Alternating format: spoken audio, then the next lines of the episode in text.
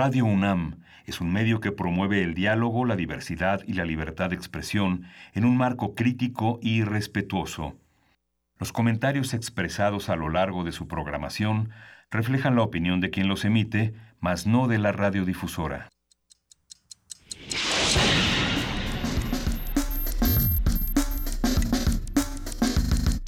Primer movimiento. El mundo desde la universidad.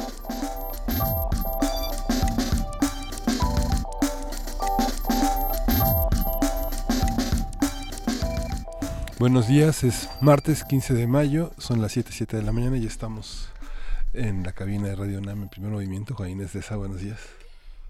Buenos días, Miguel Ángel Quemain. Buenos días a todos. Buenos días, Luisa Iglesias. Buenos días, querida Juana Inés de esa. Buenos días, querido Miguel Ángel Quemain. Gracias a todos los que hacen comunidad con nosotros. En efecto, hoy es 15 de mayo. Muchos están celebrando, otros están trabajando, otros celebran y trabajan. Eh, de entrada, pues sí, abrimos quizá con este tuit que nos acaba de enviar en este momento Mayra Elizondo. Ya lo leyeron justamente para abrazar a, los maestros. Dice un abrazo con agradecimiento y cariño y reconocimiento a todos los maestros que me formaron con tanta dedicación. Y, bueno, pues eh, sí, algunos, insisto, estarán celebrando estos días. Esperemos que todos tengamos un maestro que nos haya movido alguna fibra. claro. Feliz día, Miguel Ángel protestando. Estamos en, en medio de una discusión interesante donde diversas, eh, diversas organizaciones sociales, eh, con políticas, porque todos terminamos siendo actores políticos, piden que los candidatos se definan en torno a la reforma educativa. Hemos hablado mucho aquí de esta reforma, hemos hablado de eh, la gran cantidad de fallas que existen con la reforma, hemos hablado también de lo que se necesita hacer constantemente, eh, lo digamos expresamente o no, pero constantemente estamos em, pensando, repensando la academia, la educación y la forma en la que este país se puede concebir desde otra forma eh, de otra forma desde las aulas. Creo que la conversación, por ejemplo, que tuvimos ayer con Emilio Canek de la Facultad de Arquitectura fue muy interesante en ese sentido, ¿no? Pensar qué, qué pasa cuando a un estudiante de arquitectura lo llevas realmente a un sitio donde hay que, hay que adecuar eh, todo aquello que se sabe a, las, a, a, lo que necesita el terreno por ser zona sísmica, la comunidad, el, el, tipo de, de, sociedades, el tipo de personas, el tipo de actividades que se realizan en esa zona son muy característicos y eso es una forma de aprender y de enseñar desde México. Y en México no es una mala idea, no es una mala aproximación. Podemos aprovechar este día para repensar eh, la, la, aproximación que le estamos dando desde las aulas, desde los centros de investigación y de cada uno desde el lugar que le toque a la educación y a, por supuesto, al trabajo de enseñanza-aprendizaje. da la impresión de que el botín es el voto de los maestros, donde hay una cuestión política fundamental en torno al tema de los profesores, el sindicato y la historia de, una, de, un, de un corporativismo muy intenso que ahora el PRI este, considera como el lado correcto de la historia, su reforma educativa. ¿no?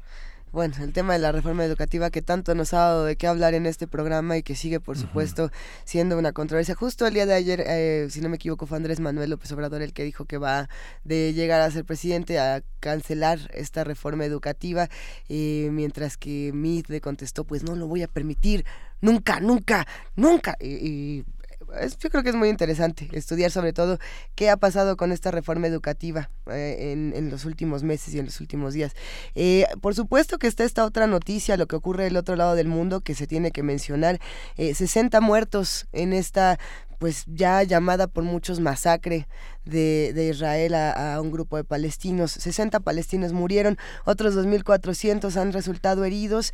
En este traslado de la Embajada estadounidense a Jerusalén es lamentable la situación. De nuevo la gente se pregunta quiénes son los que tendrían que haber entrado eh, ni siquiera como árbitros. Es que no era... Eh, árbitro es cuando hay partes iguales que juegan. En este caso, quien hubiera tenido que entrar a proteger al pueblo palestino? Es durísimo. A la población civil que estaba eh, se estaba manifestando de manera pacífica. De manera pacífica, abiertamente pacífica. Pero bueno, pues muchísimo que comentar en este programa. Ahí vamos a empezar además con un día de salud, Miguel Ángel. Sí, vamos a comentar el tema de la fibromialgia. Vamos a conversar con la doctora Maribel Barrera. Ella es psicóloga especializada del departamento De Psicoterapia del Instituto Nacional de Psiquiatría Ramón de la Fuente. En la transformación positiva de conflictos de Pablo Romo, miembro del Consejo Directivo de Serapaz y profesor de transformación positiva de conflictos en la especialidad de negociación y gestión de conflictos políticos y sociales de la Facultad de Ciencias Políticas y Sociales de la UNAM, vamos a preguntarnos si es posible la paz en Medio Oriente. Lorenzo Meyer se pregunta sobre los temas de las encuestas electorales en nuestra nota nacional, lo el ambiente general a medida que se acerca el momento de votar y bueno, Lorenzo Meyer con sus particulares puntos de vista históricos, sociales, sociológicos va a abundar sobre el tema. ¿Cuántos días son? 46. 46. 46 días. En la nota internacional, elecciones en Irak. Esto con el comentario de Luis Ortiz Monasterio. Él es profesor del Instituto Tecnológico y de Estudios Superiores de Monterrey. Él es ex embajador de México en Irán, Afganistán y Pakistán. ¿Y en la poesía necesaria, Luisa? Te toca. Sí, me toca, la poesía necesaria sí me da gusto. Los que quieran dar alguna recomendación, estamos en arroba P Movimiento, diagonal primer movimiento UNAM y en el teléfono 55 36 43 39. Vamos a cerrar con un tema urgente para el país, de esos temas que no se mencionan en, en los spots o que se mencionan de pasadita con... Ah, con e, esta búsqueda de votos sin realmente estudiar una causa tan profunda de algo que ocurre en nuestro país. Feminicidio. Vamos a hablar con Mariana Berlanga, profesora investigadora de la Universidad Nacional Autónoma de México. Es periodista y activista. Ha estudiado los temas de violencia de género y violencia en general durante los últimos 15 años y su último libro, debo decir, está muy interesante, sin duda. Los invitamos a que se queden con nosotros de 7 a 10 de la mañana y si les parece bien empezamos con música. Vamos a escuchar Pule de Abdullah Ibrahim.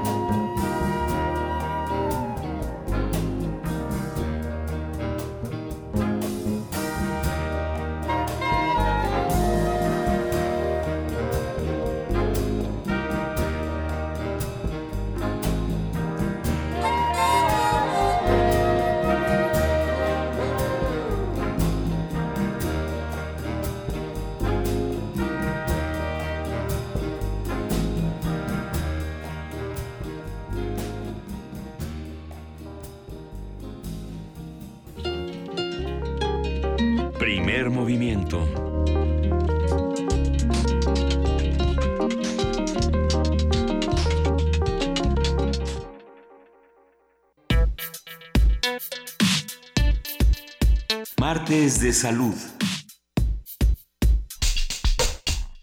La fibromialgia es una dolencia que afecta a los músculos y produce cansancio.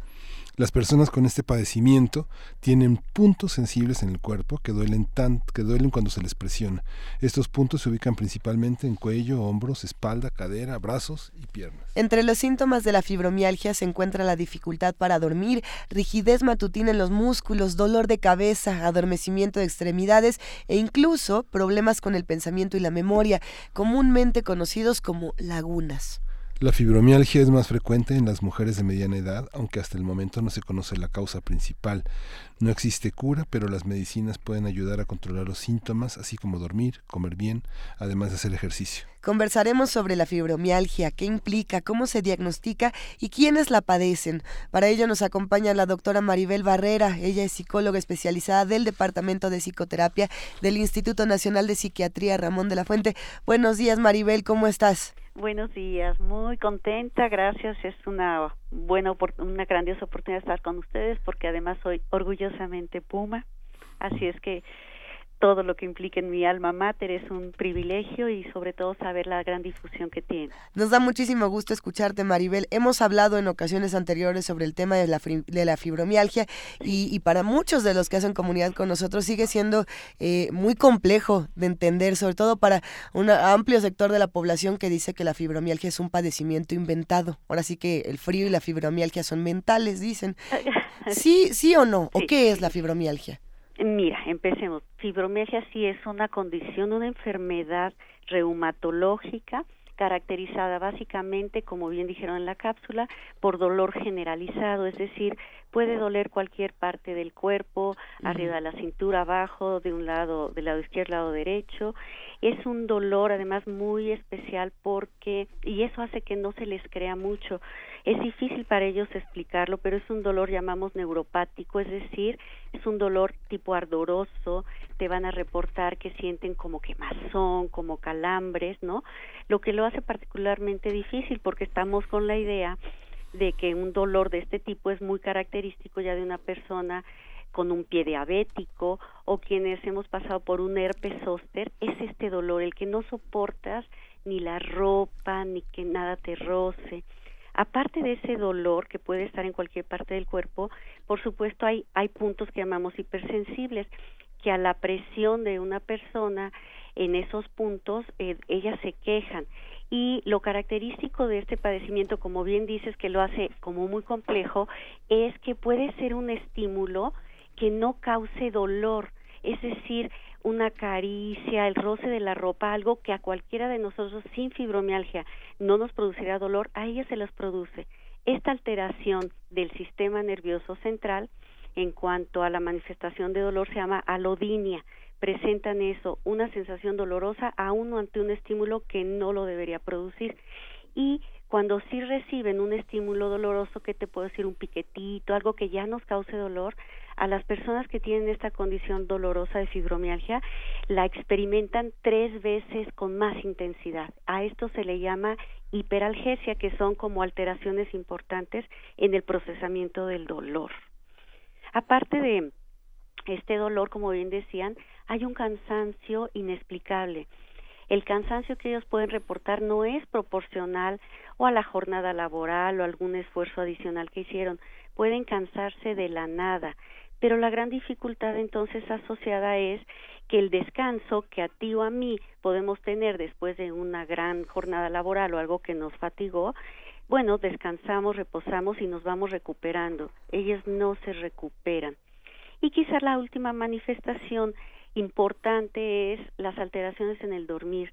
Si duermen, la pareja, alguien te puede decir, bueno, durmió, la escuché hasta que roncaba casi, casi, ¿no? pero eso no quiere decir que el descanso sea reparador. Duermen pero no descansan. Son como algunas de las alteraciones importantes. Los síntomas son, los síntomas son eh, muy, muy variados y pueden obedecer a casi cualquier tipo de enfermedad, ¿no? Desde bruxismo, disnea, palpitaciones, este... Claro, con estos síntomas se confunde mucho con otras condiciones, por eso es muy importante que acudan con el especialista para diagnosticar, que en este caso es un reumatólogo, de preferencia si es reumatólogo internista, mucho mejor, entonces tiene que diagnosticar porque los síntomas son muy parecidos a otras condiciones reumatológicas. Y hablando ya específicamente de nuestra área, el área de, de, la salud mental, pues se tiene que hacer también un diagnóstico muy cuidadoso con la depresión, por ejemplo. La depresión duele. Una persona que, que tiene síntomas de depresión nos va a reportar constantemente pues la cefalea, o sea, el dolor de cabeza, ya le duelen las articulaciones, ya duele alguna otra parte del cuerpo. Entonces sí hay que ser muy cuidadosos, contar con un muy buen diagnóstico, porque en base a eso también se va a dar el tratamiento. Pero como bien dicen, creo que lo más importante es llegar al diagnóstico. Estas personitas peregrinan mucho en búsqueda del diagnóstico y de una posible explicación a sus síntomas. Eh, esto es una, una característica muy interesante y muy, muy particular de la fibromialgia, ¿no? Eh, Luisa eh, ahorita decía que, que ahí está a esta cosa de que es mental, ¿no? E, es, como como de que no te creen que tienes fibromialgia. Pero es una especie como de rezago, como de trasunto del siglo XIX, de resabio del siglo XIX, donde las mujeres se hacen muchas ideas, piensan mucho, se hacen muchas bolas en su cabeza y entonces ahora resulta que están enfermas y que todo les duele. Esto que mencionan es súper importante porque es lo que conecta y sensibiliza mucho eh, en este padecimiento. Como hay una gran asociación de, de estos síntomas que mencioné, aparte alteraciones en problemas en la concentración, se les olvidan cosas, pero lo más importante relacionado con nuestra área de la salud mental, que es lo que atendemos aquí en el Instituto Nacional de Psiquiatría, es de un 20 a un 80% de las personas que padecen fibromialgia han cursado con algún tipo de depresión y muy frecuentemente en el momento actual en que se les entrevista. De un 20 a un 60% han cursado con algún problema de ansiedad. Y eso es lo que más vemos en el instituto, los problemas, los trastornos afectivos, las depresiones y los trastornos de ansiedad. Este es el gran problema que este que, que les tiene muy inquietas vivir con tanto dolor, con tanto cansancio, claro que provoca esto, pero no quiere decir que sean los síntomas de fibromialgia los que los causan. Ya se tiene una predisposición genética tanto para la depresión como para la ansiedad y en este caso para la fibromialgia.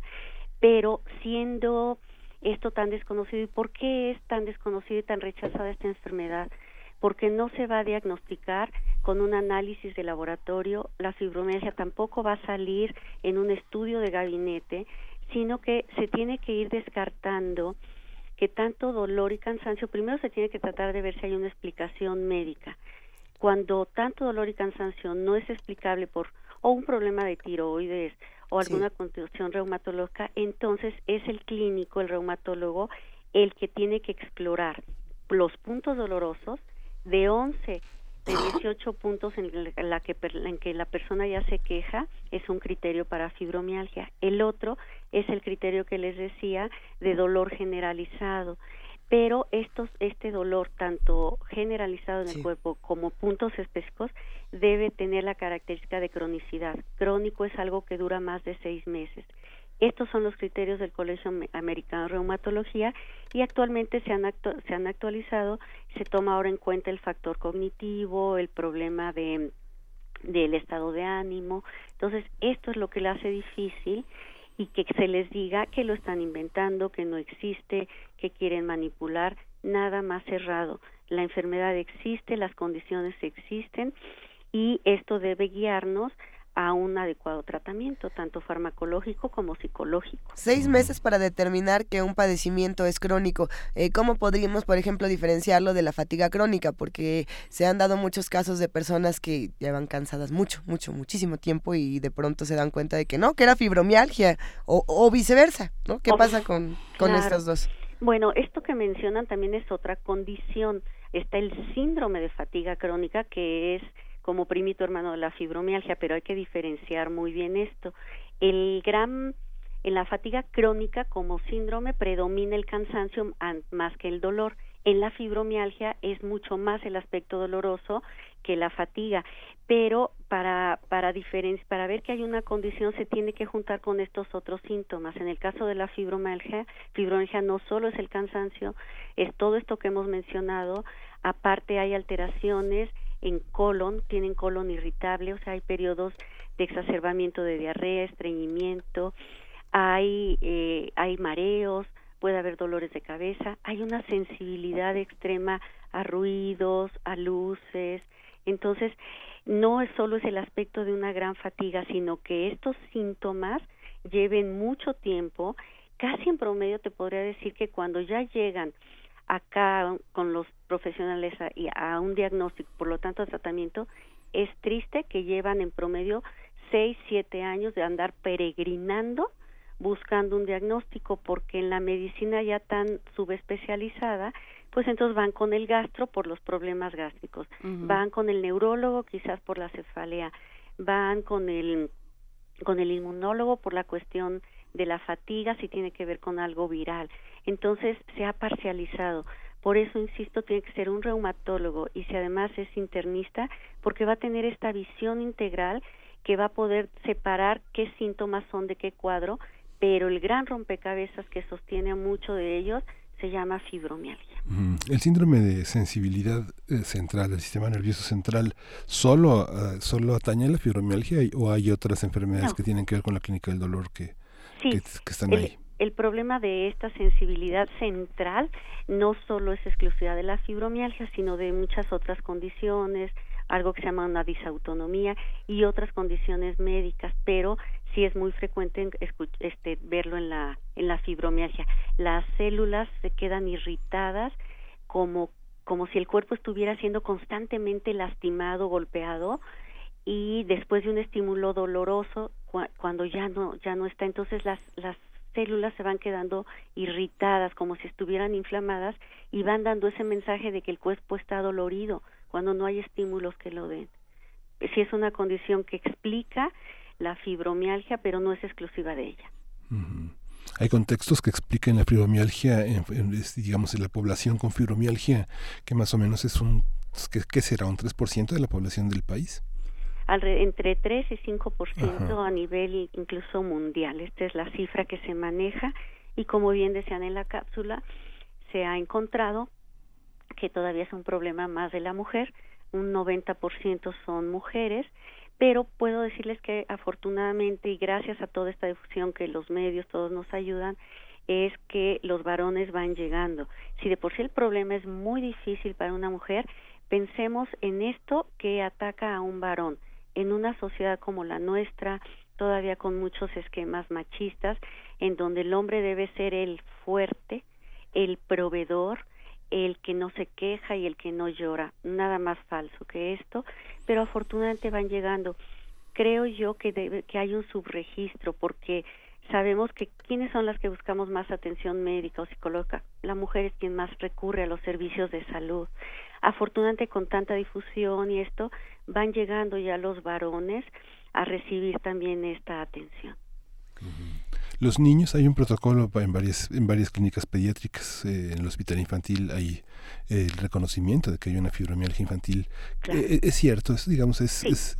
Por supuesto, claro que hay artículos este, de fibromialgia, reportes ya de fibromialgia juvenil. El doctor Rubén Burgos tiene varios artículos, también reumatólogo internista del Hospital General y tiene varios artículos. Y acá los compañeros reumatólogos en todos sus estudios, claro que sí, hay fibromialgia juvenil. Yo he tenido pacientes en donde estuvieron peregrinando, pero los, la sintomatología pudo haber empezado 13, 14 años y en cuanto a rango de edad máximo, pues nos llegan personas de, de la década de los 70, aunque el promedio en donde más se ve es por ahí de la década de los 40. ¿Hay, hay factores determinantes, por ejemplo, psicológicos, como señala la, la depresión puede ser un factor detonante? si hay la si hay la depresión sobre todo no diagnosticada no tratada y también hay la predisposición genética para fibromialgia pueden estar hay una asociación, no es relación causa-efecto, es relación de asociación. Pero en cuanto a los factores que dice, sí, están factores de predisposición genética, hay factores sociales, este, historias de abuso, de maltrato y a nivel psicológico más personal, bueno, y familiar, sí está reportado historias de abuso de cualquier tipo. Al hablar de abuso no solo me refiero al sexual. Las, las personas con aquejadas de fibromialgia traen fuertes historias de abuso sexual y o físico y sobre todo impera el emocional. El emocional en términos de abandono, de negligencia, no atender las necesidades de un bebé, de un niño pequeño, eso es un tipo de abuso emocional y esto es lo que más vemos. Podría decirles, aunque no hay un perfil como típico a nivel psicológico, pero sí la historia, veintitantos años de trabajar con las pacientes con fibro nos han, nos van diciendo que traen historias de, mucho maltrato, tuvieron que aprender a ser como adultos chiquitos, si su infancia no pudieron vivirla con todo lo que implicaría una niñez sana, sino ya tuvieron mucha responsabilidad, muchos deberes, y todo esto, por supuesto, fue alterando el eje hipotálamo pituitario adrenal, que fue haciendo que, que hubiera ya una desregulación también del sistema nervioso y pues después si ponemos actualmente toda esta carga social del desconocimiento, del daño a este tipo de enfermedades complejas en donde se tiene que explicar y atender no solo desde un modelo anatómico lineal, en donde existe para la medicina, existe lo que se ve objetivamente. Todas estas enfermedades complejas, estos trastornos dolorosos, se tienen que entender y tratar desde un modelo biopsicosocial, donde sí existe lo que aún no se ve. Ahí esta lodinia, les digo, es sentir dolor ante un estímulo no doloroso, todo eso existe, eso es lo que nos reportan las personas y es lo que lo hace complejo de entender.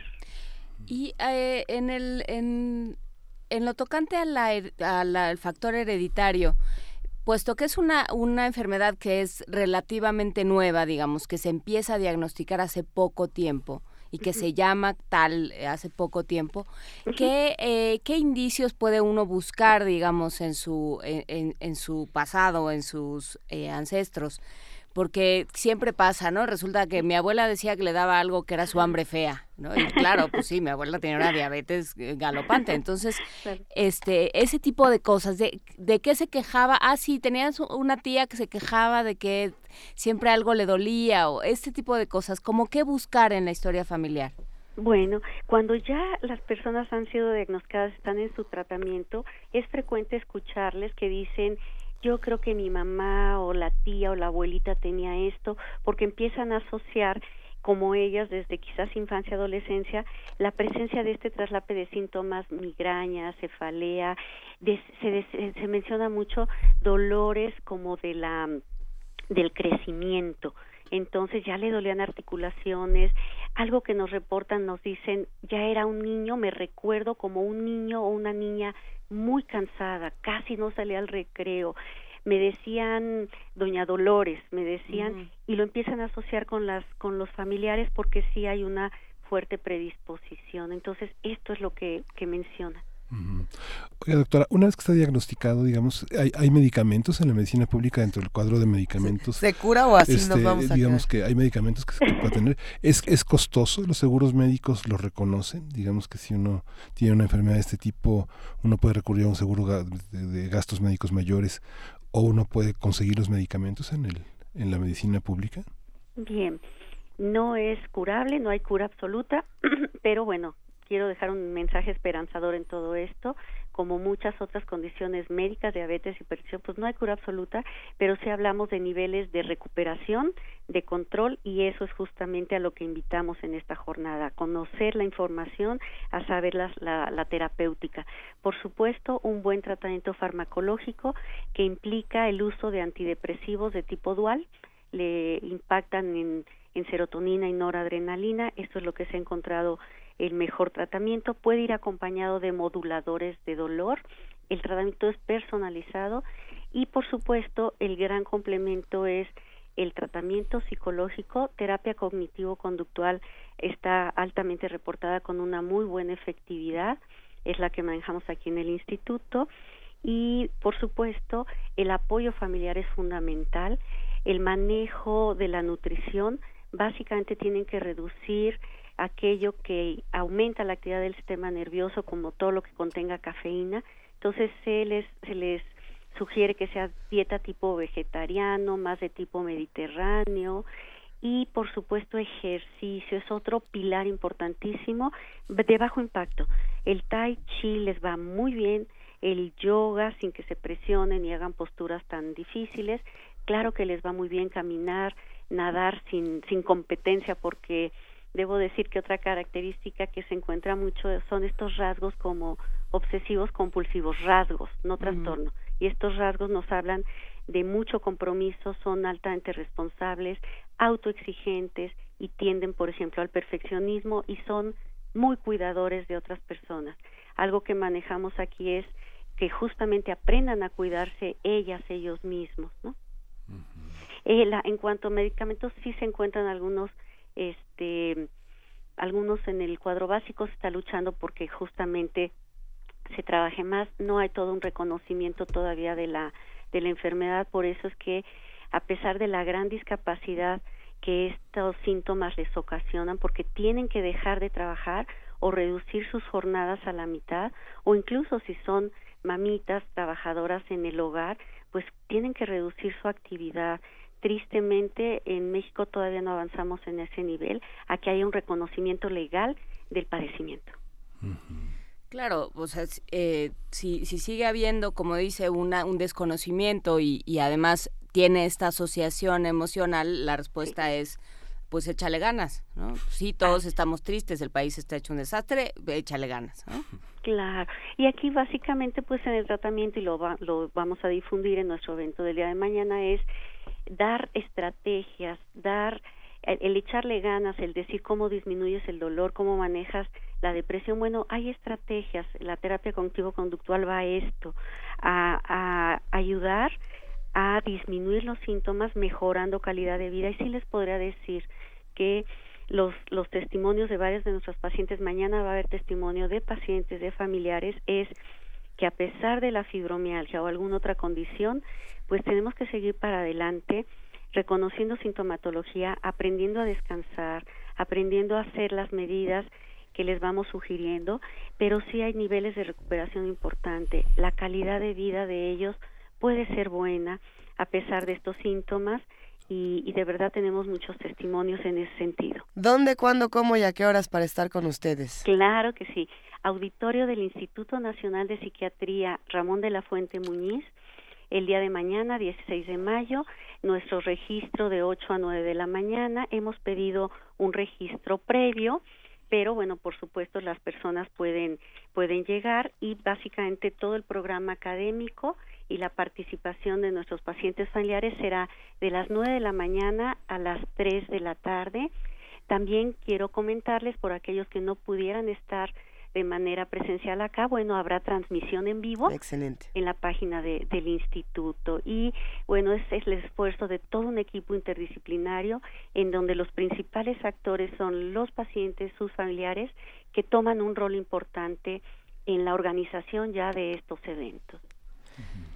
Pues eh, sí, justamente es parte de, de la del trabajo de los pacientes para así, eh, pues que se vea, que se entienda, que se sepa más de, bueno, que se sepa de la existencia de este padecimiento, que se sepa más y que sobre todo quienes lo padecen y se sienten mal porque lo, o sea, encima de que tienen una enfermedad se sienten mal porque el mundo les dice que no tienen una enfermedad y que ya dejen de, este, de hacerse los interesantes, pues sí tienen a dónde acudir y sí tienen gente como ellos con quienes eh, compartir estrategias, formas de tratamiento y bueno, sobre todo pues aquello que les preocupa y, que los angustia. Muchísimas gracias, doctora Maribel Barrera, psicóloga del Departamento de Psicoterapia del Instituto Nacional de Psiquiatría Ramón de la Fuente. Gracias por esta conversación. Gracias a ustedes y a los que hicieron posible todo ello. Muy amables, buen día. Buen día. mañana. Vamos a escuchar de Macaco y Seu Jorge Moving.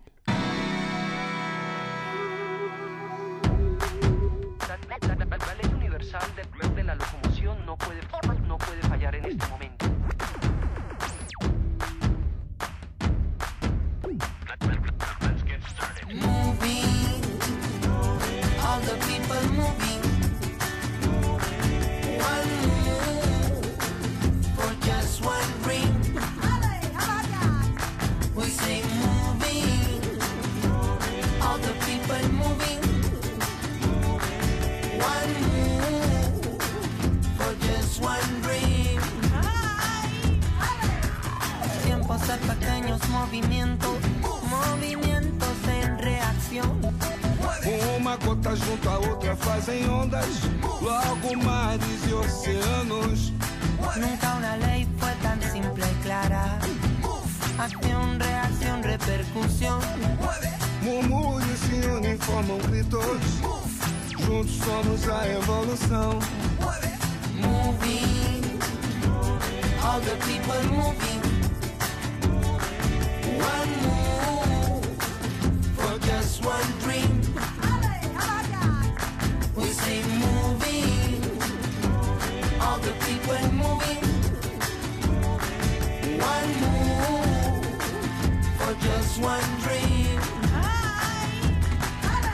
Escute o chamar da mãe natureza, o ventre de toda a criação.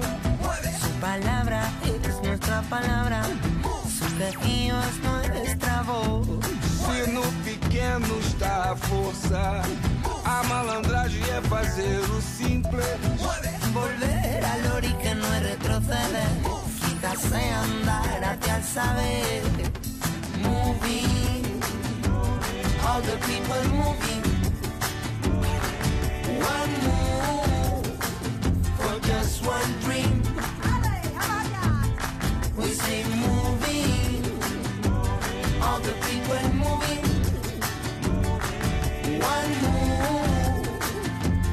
just one dream. One move, body moviéndose. And the world, body come, body come, whatever what you want. One move, body moviéndose. And the world, body come, body come, whatever what you want. This is the life, life, best, best, under your feet. This is the life, life, best, best, under your feet.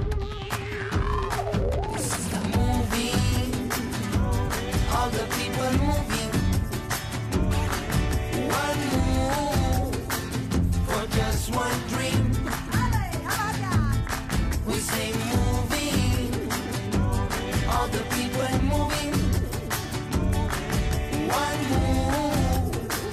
for just one dream.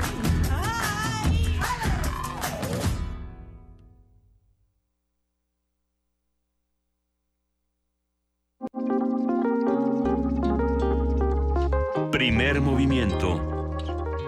Hacemos comunidad.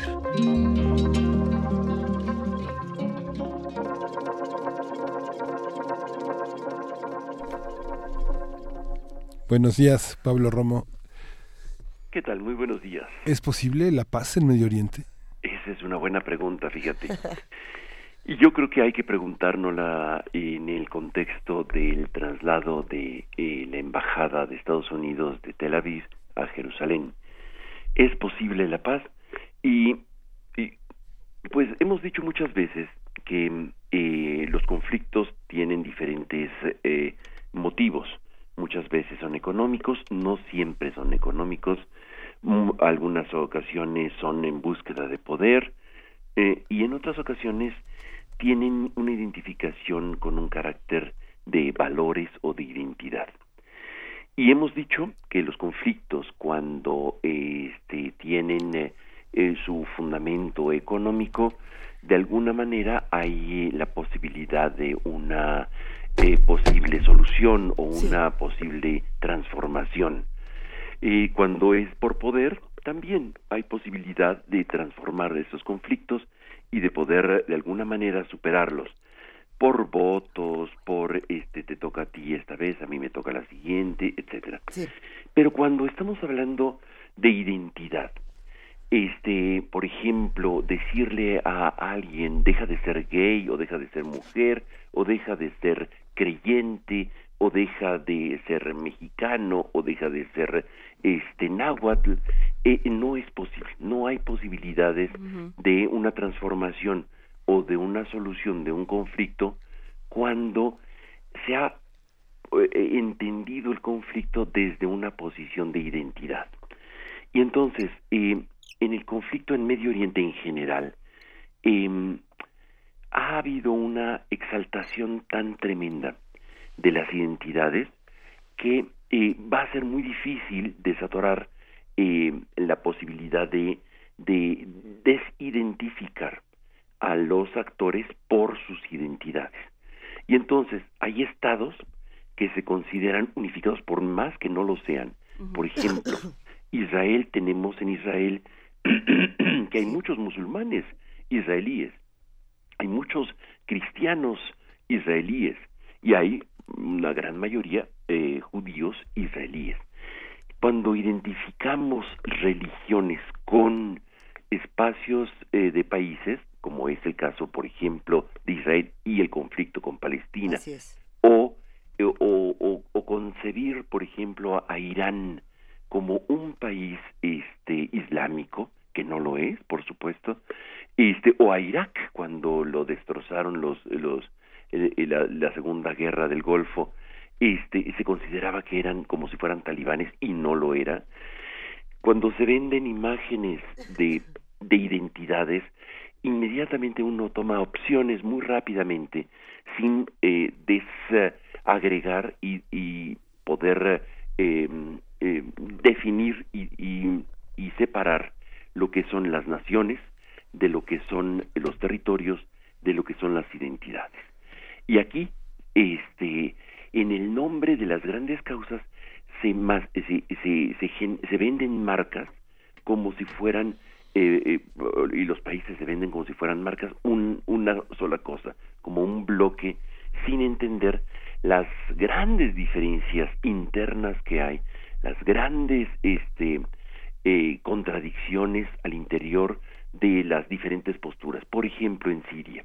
Es muy claro que en Siria no son los buenos contra los malos y lo y, creo que ha, sido bastante claro el hecho de que el impasse en el que está en este momento por más de los ataques de esta semana de Israel hacia posiciones que tiene Irán en Siria apoyando al régimen de este de Siria em, eh, es, es muy claro que hay muchísimas otras posiciones y esto se debe a qué ¿Por qué se dan este tipo de cosas? Yo creo que este, uno de los orígenes es la creación de los estados-nación que empiezan a formarse hace un siglo. Hace un siglo empieza a el, imperio británico que dominaba y eh, abusaba del territorio, de todo ese territorio, este, como eh, un imperio, fue desagregando y construyendo arbitrariamente países. Países como que, eh, que eh, de acuerdo a su conveniencia, no de acuerdo a las historias locales que había, por ejemplo, en el caso de, de los de los kurdos, los dividió en cuatro, los dividió en cuatro y al pueblo kurdo lo este eh, lo, lo dividió prácticamente, no los organizó en un solo país, sino formó cuatro, una frontera artificial para poder este, eh, dominarlos más fácilmente y controlarlos en cuatro diferentes países. Lo mismo eh, tenemos nosotros el caso de Líbano.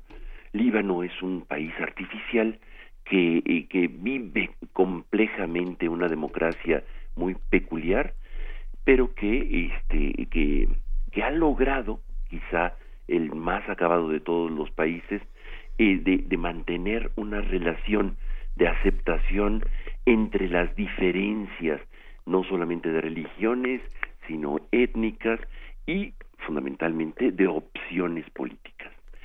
Eh, con un control muy muy terrible también a, la población palestina que se refugia en el sur del Líbano, pero eh, de alguna manera mantiene una una neutralidad muy vaga porque las fuerzas internas este lo jalan hacia diferentes eh, posiciones, pero, pero es una gran habilidad todavía hasta este momento en Líbano, pero no así de lo que estamos viendo nosotros y de lo que vamos a ver nosotros en Jerusalén. La propuesta de 1967 de, eh, de mantener, de no generar poblaciones y asentamientos nuevos en Jerusalén Oriental responde a una propuesta que viene desde 1948 de mantener a Jerusalén como una ciudad internacional. Y esta y esta postura la respaldaban prácticamente todo el mundo que votó en Naciones Unidas en la resolución que establece a Jerusalén como una ciudad internacional, sabiendo y conociendo de las dificultades que genera Jerusalén, siendo la sede de tres religiones abrahámicas, es decir, el cristianismo, el judaísmo y el, eh, el islam en todas sus manifestaciones, y, y la consideran como una ciudad sagrada, una ciudad muy importante, y Israel, digamos, la expresión de Netanyahu o la expresión mucho más eh, eh, fundamentalista, porque no todos los israelíes opinan eh, igual que su primer ministro, en favor de generar a Jerusalén como la capital de, de Israel. Y por eso las embajadas no se encuentran en Jerusalén, sino se encuentran en Tel Aviv. Detrás eh, de, de, Estados Unidos vamos a encontrar países este, con una influencia de Israel muy, muy fuerte, como va a ser el caso, y sobre todo esto se da eh, sobre todo en el golpe de Estado de, Guatemala y también en la dictadura de, de Paraguay, que tienen un, digamos, una relación muy estrecha con Israel en el eh, eh, comercial y particularmente política. Eh, y por eso vamos a ver que quizá en muy pronto también trasladen sus embajadas. Esto es una provocación desde una lectura histórica para las decisiones del resto del mundo que han decidido no trasladar sus embajadas como un acuerdo diciendo no reconocemos eh, a Jerusalén este y menos unido no porque está dividido en dos al menos en dos, este, no reconocemos a Jerusalén como la capital de, de, de, de Israel, este, sino este, a Tel Aviv. De hecho, eh, solamente hay dos grandes eh, edificios en Jerusalén que son em, eh, instituciones de Israel. el Parlamento, que está en la parte occidental, y el Tribunal de Justicia, pero el gobierno no. Creo que eh, es muy difícil, vamos a ver nosotros, esta eh, es, una nueva escaramuza, esperemos que, que se interprete, eh, que, que nadie haga más eco de esto y que tengan capacidad de, de regresar dentro de un tiempo, quizá en un par de años, este, la, la, la, embajada de Estados Unidos a Tel Aviv como estaba para poder facilitar un proceso de paz. Ha habido muchos intentos y realmente cuando identificamos el conflicto como una cuestión de valores no podemos este no podemos eh, desarticular este conflicto tan fácilmente. Claro, pero también ahí creo que vale la pena, Pablo, que nos detengamos en en un factor que es fundamental para este tema que tratamos contigo, que es eh, la responsabilidad de los testigos. O sea, que pueda desactivarse esto también dependerá de cómo reacciona eh, la comunidad internacional, ¿no? O sea, cómo nos quedamos todos los que los que somos testigos frente a 58 civiles muertos, eh, civiles desarmados, ¿60? 60, sí. 60 civiles muertos desarmados. Este, ¿cómo, ¿Cómo hacemos eso? Digamos, la responsabilidad del testigo también entra, ¿no? Y de alguien que pueda fungir como mediador. Que esto se pueda desactivar va a depender de que haya alguien que pueda eh, ponerle algún tipo de alto a Netanyahu. Y yo creo que eh, va a ser Europa. Estados Unidos evidentemente es parte, junto con Netanyahu, y entonces va a tener que ser de alguna manera China, Rusia y nuevamente Europa Unida, como le dijo no a al asunto de Irán. Lo que está haciendo es una provocación para una para este para justificar una nueva eh, un conflicto no sé de qué dimensiones puede ser porque no es lo mismo Corea del Norte este y, y, que eh, el, em, la situación de Medio Oriente en general no es lo mismo son pueblos muy diferentes con ideologías muy diferentes y la y no va a ser tan fácil desarticular eh, una vez eh, que, que, entre esta espiral de la violencia tan fácilmente a menos que nuevamente Alemania Francia, Inglaterra, que se ponga del lado europeo, y Rusia y China puedan decir no a este tipo de provocaciones y, poner un alto de alguna manera. Es, es muy complicado, va a ser muy complicado, pero ya lo hicieron en Siria, eh, perdón, ya lo hicieron en Irán con el asunto de este de decirle nosotros seguimos apoyando. Eh, hay evidentemente las razones son también de tipo económico, o sea, hay, hay mucho petróleo de por medio, pero este también y no es solamente un asunto económico y que lo entienden muy bien en Europa. Los demás testigos, nosotros que estamos viendo desde diferentes partes, México, antiguamente cuando tenía una, una diplomacia muy respetada México, México jugaba un papel muy importante en Naciones Unidas y lo jugó para las eh, al menos nueve resoluciones que Naciones Unidas ha hecho en torno a los asentamientos, en torno a la guerra de los seis días, en torno a las guerras de desgaste y apoyando los procesos de Oslo, los procesos de Campo David, este, las diferentes eh, intentos de paz que ha habido, que no ha, sido uno solamente. Pablo, ¿cómo le hacemos para justamente eh, pensar eh, o repensar las figuras de, de, los árbitros o de las personas que tendrían que protegernos en un momento como este. Tiene que Pensando, levantar la voz. Por ejemplo, en Amnistía Internacional y en la ONU, que levantan la voz con lo que parece ser un tuit enojón, porque no hay mucho más una denuncia de, oigan, es abominable, es terrible lo que pasa, eh, como lo han hecho con una serie de conflictos que simplemente dicen, oigan, qué feo, ¿verdad? Qué barbaridad. Bueno, a lo que sigue. Eh, opinar y alzar la voz no está funcionando, no está funcionando como quisiéramos, como quisiéramos en estos casos de violencia donde ya se habla de masacres. Sí, los manotazos en la mesa este no se dan en Naciones Unidas, sobre todo porque eh, la fuerza que tiene todavía Estados Unidos delante en la correlación de fuerzas con las otras naciones es mucho mayor.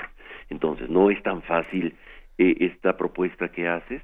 Me parece que habrá que conformarnos por lo pronto eh, con condenas, con eh, este con, eh, con una clara voz que salgan de los pequeños pues países, tímida, muy tímida, por cierto, diciendo no a las masacres, no a los muertos, y no alentar tampoco, tampoco alentar a los que hoy se sienten víctimas y que lo son, a que se inmolen en el nombre de eh, de, de, una causa. Esto hay que tener mucho cuidado también del otro lado, de que ciertamente son unas víctimas históricas que, este, eh, que necesitan reflexionar y no lanzarse a inmolarse en el nombre de una causa, de una nación o de un... Eh, o de una cuestión ideológica simplemente. Ay, Pablo, más bien te tendrían que invitar a ti, les tendrías que dar eh, justamente una conversación como la que nos acabas de, una, plática como la que acabas de tener con nosotros. Qué difícil es este momento. Muy ¿eh? complicado. estar atentos.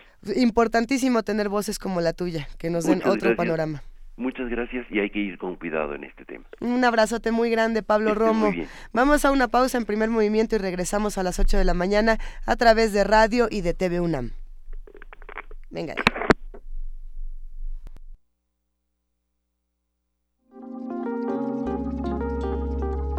Primer movimiento.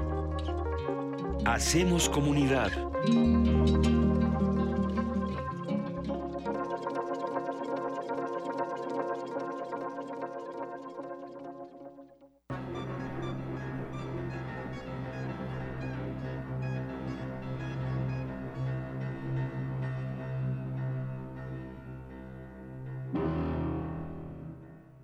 Quieres saber qué es este sonido, no olvides escuchar este domingo a las 2.30 de la tarde Gabinete de Curiosidades. Colecciona junto con nosotras sonidos. Quédate en el 96.1 de FM, Radio UNAM.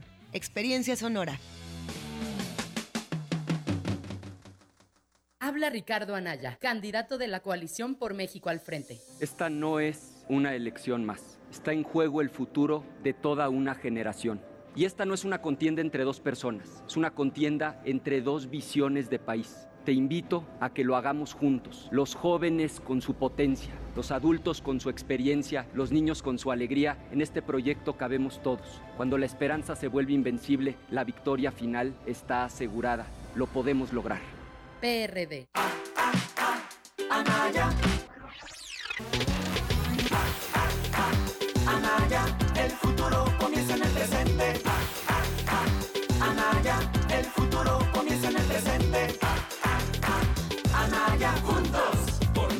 Frente. Anaya, el futuro comienza en el presente. Anaya, juntos, por México al frente. Ricardo Anaya, de frente al futuro. PAN. Avanzar.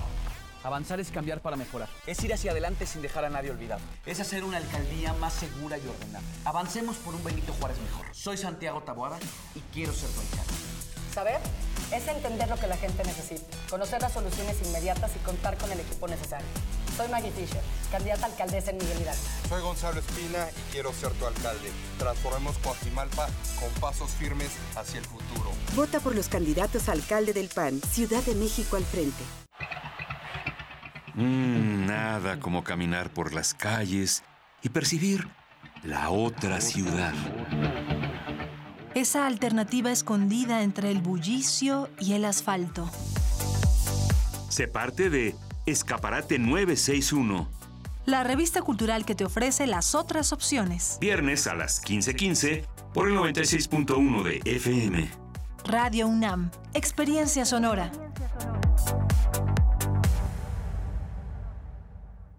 Los necesito con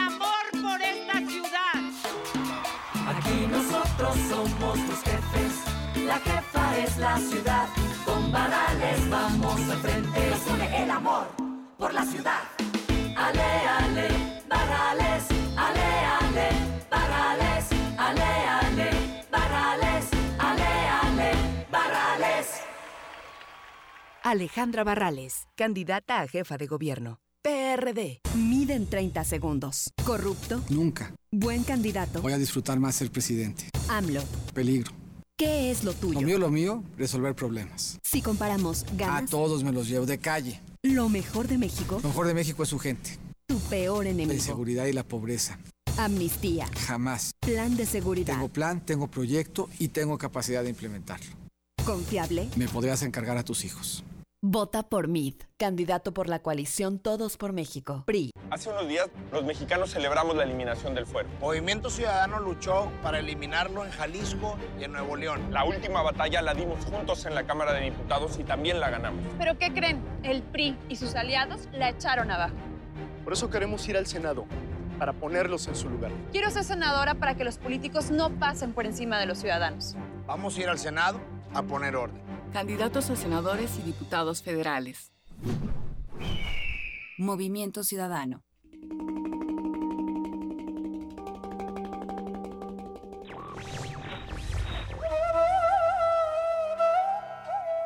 Uno no siempre hace lo que quiere, pero tiene el derecho de no hacer lo que no quiere. Mario Benedetti.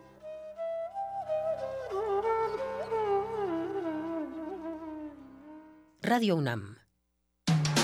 Búscanos en redes sociales, en Facebook como Primer Movimiento UNAM y en Twitter como P Movimiento o escríbenos un correo a primermovimientounam@gmail.com. Hagamos comunidad.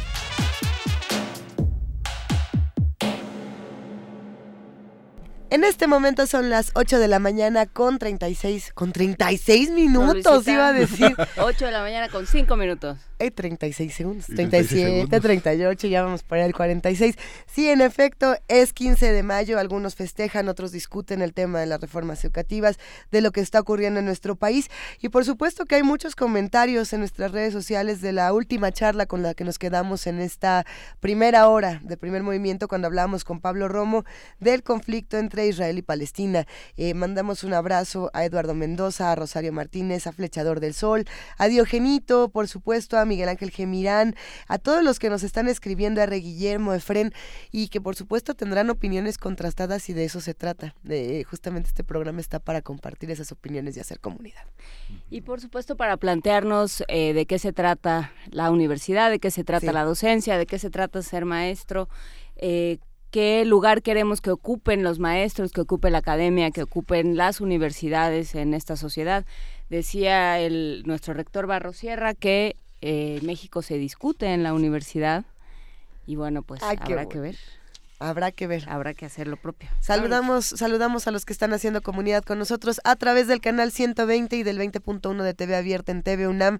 Eh, ya nos vieron, aquí seguimos muy peinaditos. Sí, Sí. Todavía. Hoy, bueno. Enciendo las 8.07 todavía. ¿Ya no, eran las 8.36? No, Luis. No, bueno, vamos a la nota nacional a ver qué pasa.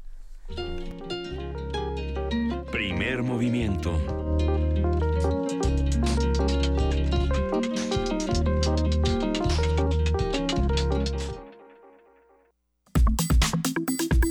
Nota nacional. Está con nosotros el doctor Lorenzo Meyer. Vamos a hablar de las encuestas electorales y el ambiente general a medida que se acerca el momento de votar. Buenos días, doctor Meyer. Muy. Pues sí. ¿Cómo va todo con estas encuestas, querido Lorenzo Meyer? Hoy les propongo esto de las encuestas porque eh, vale, vale la pena para explorar este ambiente anterior a las elecciones. Eh, la primera encuesta de la que yo tengo noticia, pero no sé si estoy bien, tuvo lugar en la Ciudad de México, la encuesta política, eh, y fue en vísperas de que México entrara en la Segunda Guerra Mundial. En eh, lo que era San Juan de Letrán, que hoy, a ver, ¿qué es hoy San Juan de Letrán? Niño perdido. Muy bien. El eje Lázaro Cárdenas. El eje Lázaro eh, Cárdenas. Bueno, es la, calle de Rosalba y los Llaveros de Carballido. Sí, ahí se puso una, una urna, la revista Tiempo, y preguntaba al, a quien quisiera dar su opinión eh, en una boleta si México debía o no eh, participar en la Segunda Guerra Mundial. Desde luego que no era una muestra representativa, imaginémonos en el corazón de México, cuando México todavía era rural. Era una eh, encuesta totalmente sesgada, como algunas de las de hoy que siguen estando eh, en esa categoría. Probablemente la embajada norteamericana ya hacía encuestas, pero eso no estoy seguro, nunca me he topado con una de ellas, pero no eran instrumentos eh, muy importantes. En cualquier caso, en esa primera encuesta, la opinión salió en contra de la política del gobierno que finalmente sí metió a México a la Segunda Guerra Mundial, le gustara o no le gustara a los mexicanos, eh, el gobierno de Ávila Camacho interpretó, y yo creo que con razón, que la mejor eh, política mexicana era entrar formalmente en el conflicto, pero en la realidad mantenerse al margen. Es eh, en ese momento cuando ya se eh, está asentando y bien asentando el régimen político priista, autoritario, etcétera. En ese México de los años de 40, 50, 60, pues las elecciones no tenían ningún sentido, eran elecciones sin, sin contenido porque eh, ya lo sabemos, dominaba un partido que yo creo que se le puede llamar partido de Estado y listo.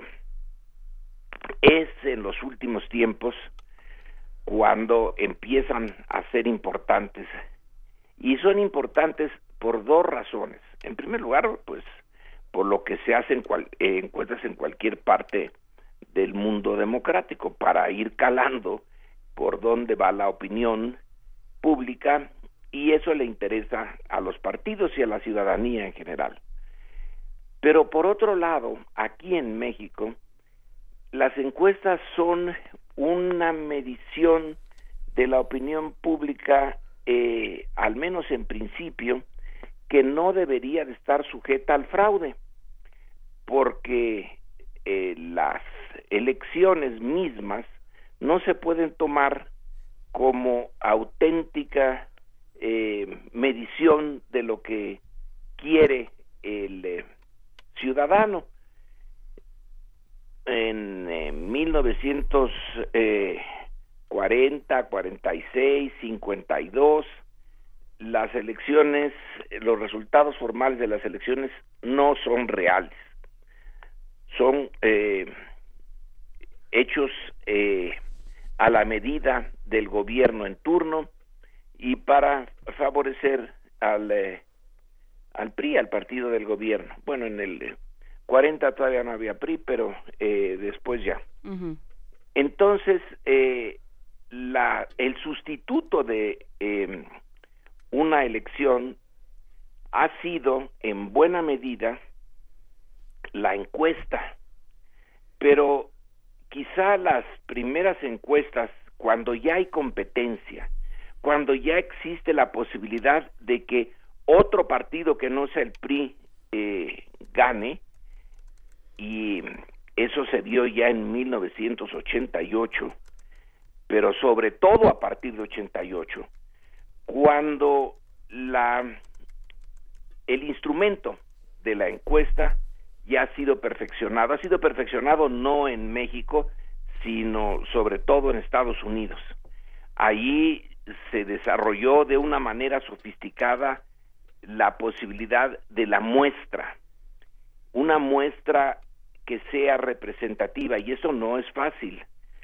Sí requiere de una técnica muy depurada y yo creo que los norteamericanos y luego ya en Europa y en eh, en otras partes se desarrolló eh, toda esa escuela que ahora es muy muy eh, compleja para hacer que con mil personas por ejemplo en el caso de México sea posible porque están bien la muestra es bien representativa de regiones de clases sociales de género, de edad, eh, refleje la más o menos con un rango de error del 3-4% por arriba o por abajo, refleje la idea que en ese momento tiene la sociedad sobre cierto tema.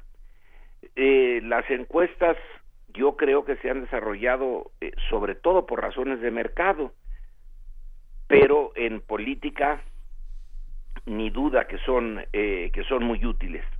Luego hay que desarrollar el equipo de encuestadores, que tampoco es fácil. El encuestador puede influir en la respuesta. Claro. Nada más con, con eh, el tono de voz en que hace la pregunta. Eh, em, puede ser un tono neutral o un tono exaltado, un tono acusador, y la misma pregunta a la misma persona puede dar respuestas diferentes. Y luego que algunos no son muy profesionales y el encuestador en realidad no hace la encuesta, sino que contesta eh, lo que él quiere y luego la lleva. Entonces hay que tener equipos que supervisen al encuestador para que sea, eh, lo obliguen a ser honesto. Son muchos pasos. Eh, la formulación de la pregunta, allí se puede sesgar mucho. Entonces es toda una tecnología que sí se ha desarrollado muy bien eh, últimamente y que puede servir en el caso mexicano de contrapeso a los fraudes en las elecciones. Si en una zona o en el país en su conjunto eh, la encuesta y la elección salen muy eh, por direcciones encontradas, entonces sí que se puede eh, sospechar del, de la manipulación eh, de uno o de otro, de la encuesta o de la votación, pero sirve eh, finalmente para evitar un gran fraude. Bueno, para disminuir las posibilidades del gran fraude. Eh, en, eh, en este momento tenemos encuestas muy encontradas. Y entonces aquí sale otro eh, otro problema. Se les llama cuchareadas a esas encuestas que no están bien hechas. Y que pueden eh, el fraude puede venir ya ahí. El mismo eh, poder que hace el fraude a nivel de la urna o del conteo de los votos lo puede hacer en, las encuestas. Por eso necesitamos varias encuestas, varias empresas encuestadoras. A estas empresas el eh, prestigio eh, les es importante porque en su vida a lo largo del sexenio no son usadas nada más por eh, el aparato político, sino básicamente por las empresas que les interesa que les midan muy bien el mercado. Y una eh, encuestadora que empieza a ser sospechosa y a dar malos resultados, está yendo en contra de su mercado. Algunos eh, realmente viven de ese mercado y necesitan mantener su prestigio. Otros eh, realmente están eh, pensando en un muy buen pago por una encuesta hecha a modo. O lo que es también común, una encuesta que no se da a conocer. Se hace la encuesta, se le presenta a quien la pagó, no le gustan los resultados y se queda oculta. Y eso está pasando ahora. Ya hemos visto eh, varias encuestas que eh, sus resultados alguien los ha eh, conocido y los ha subido a las redes, pero no han salido en los periódicos que pagaron a la encuestadora. Y no han salido porque no le gustó el resultado al dueño o dueños del periódico. Y entonces pagan por la encuesta, tienen la encuesta, pero el público no la conoce. Por tanto, ahora estamos metidos en dos caminos de los que tenemos que sospechar. El camino normal de la, elección ya está eh, lleno de sospechas. Con el Instituto Nacional Electoral, que a veces interviene, a veces no interviene. Y a cuando interviene, mejor que no intervenga. Y a veces, eh, sí, recientemente ya nos dijo, por ejemplo, Lorenzo Córdoba que los resultados van a ser muy, muy cercanos. Pero ¿cómo lo sabe él? Si las encuestas nos están diciendo que no, no van a ser así. Pero él ya lo sabe. Eh, pues es bastante raro. Y el Tribunal Electoral, bueno, de ese ya ni hablemos. Ese tribunal que nos eh, eh, deja como uno de sus últimas obras y recuerdos al Bronco. Eh, entonces las instituciones encargadas de darle certeza a la elección eh, ya están bajo sospecha y las encuestas también eh, tenemos una que da un tipo de resultados que alienta muchísimo a quienes estaban antes bajos en sus resultados y que ahora ya se acercan al puntero. Y otra que eh, última que al contrario muestra que la distancia entre el primero y el segundo lugar es eh, históricamente enorme, de 20 puntos. Entonces el ciudadano tendría que ser experto en la, el historial de quienes hacen las encuestas. ¿Quién hizo esa encuesta? ¿Qué empresa eh, es esta? ¿Quién la encabeza? Ese personaje, ¿cómo se ha comportado en sus predicciones en las elecciones pasadas? ¿quién le paga? Porque son caras las encuestas. Eh, ¿Dónde hizo sus primeros trabajos? ¿Dónde estudió? ¿En qué, eh, eh, en, en qué ambiente de encuestadores en México, en una universidad en el exterior, se formó? Y con todo eso es como debemos de eh, evaluar las encuestas en un momento en que la competencia ahora sí es real, no es de la primera vez que hay una competencia efectiva y que en ese sentido se acerca la elección a lo que es el ideal democrático.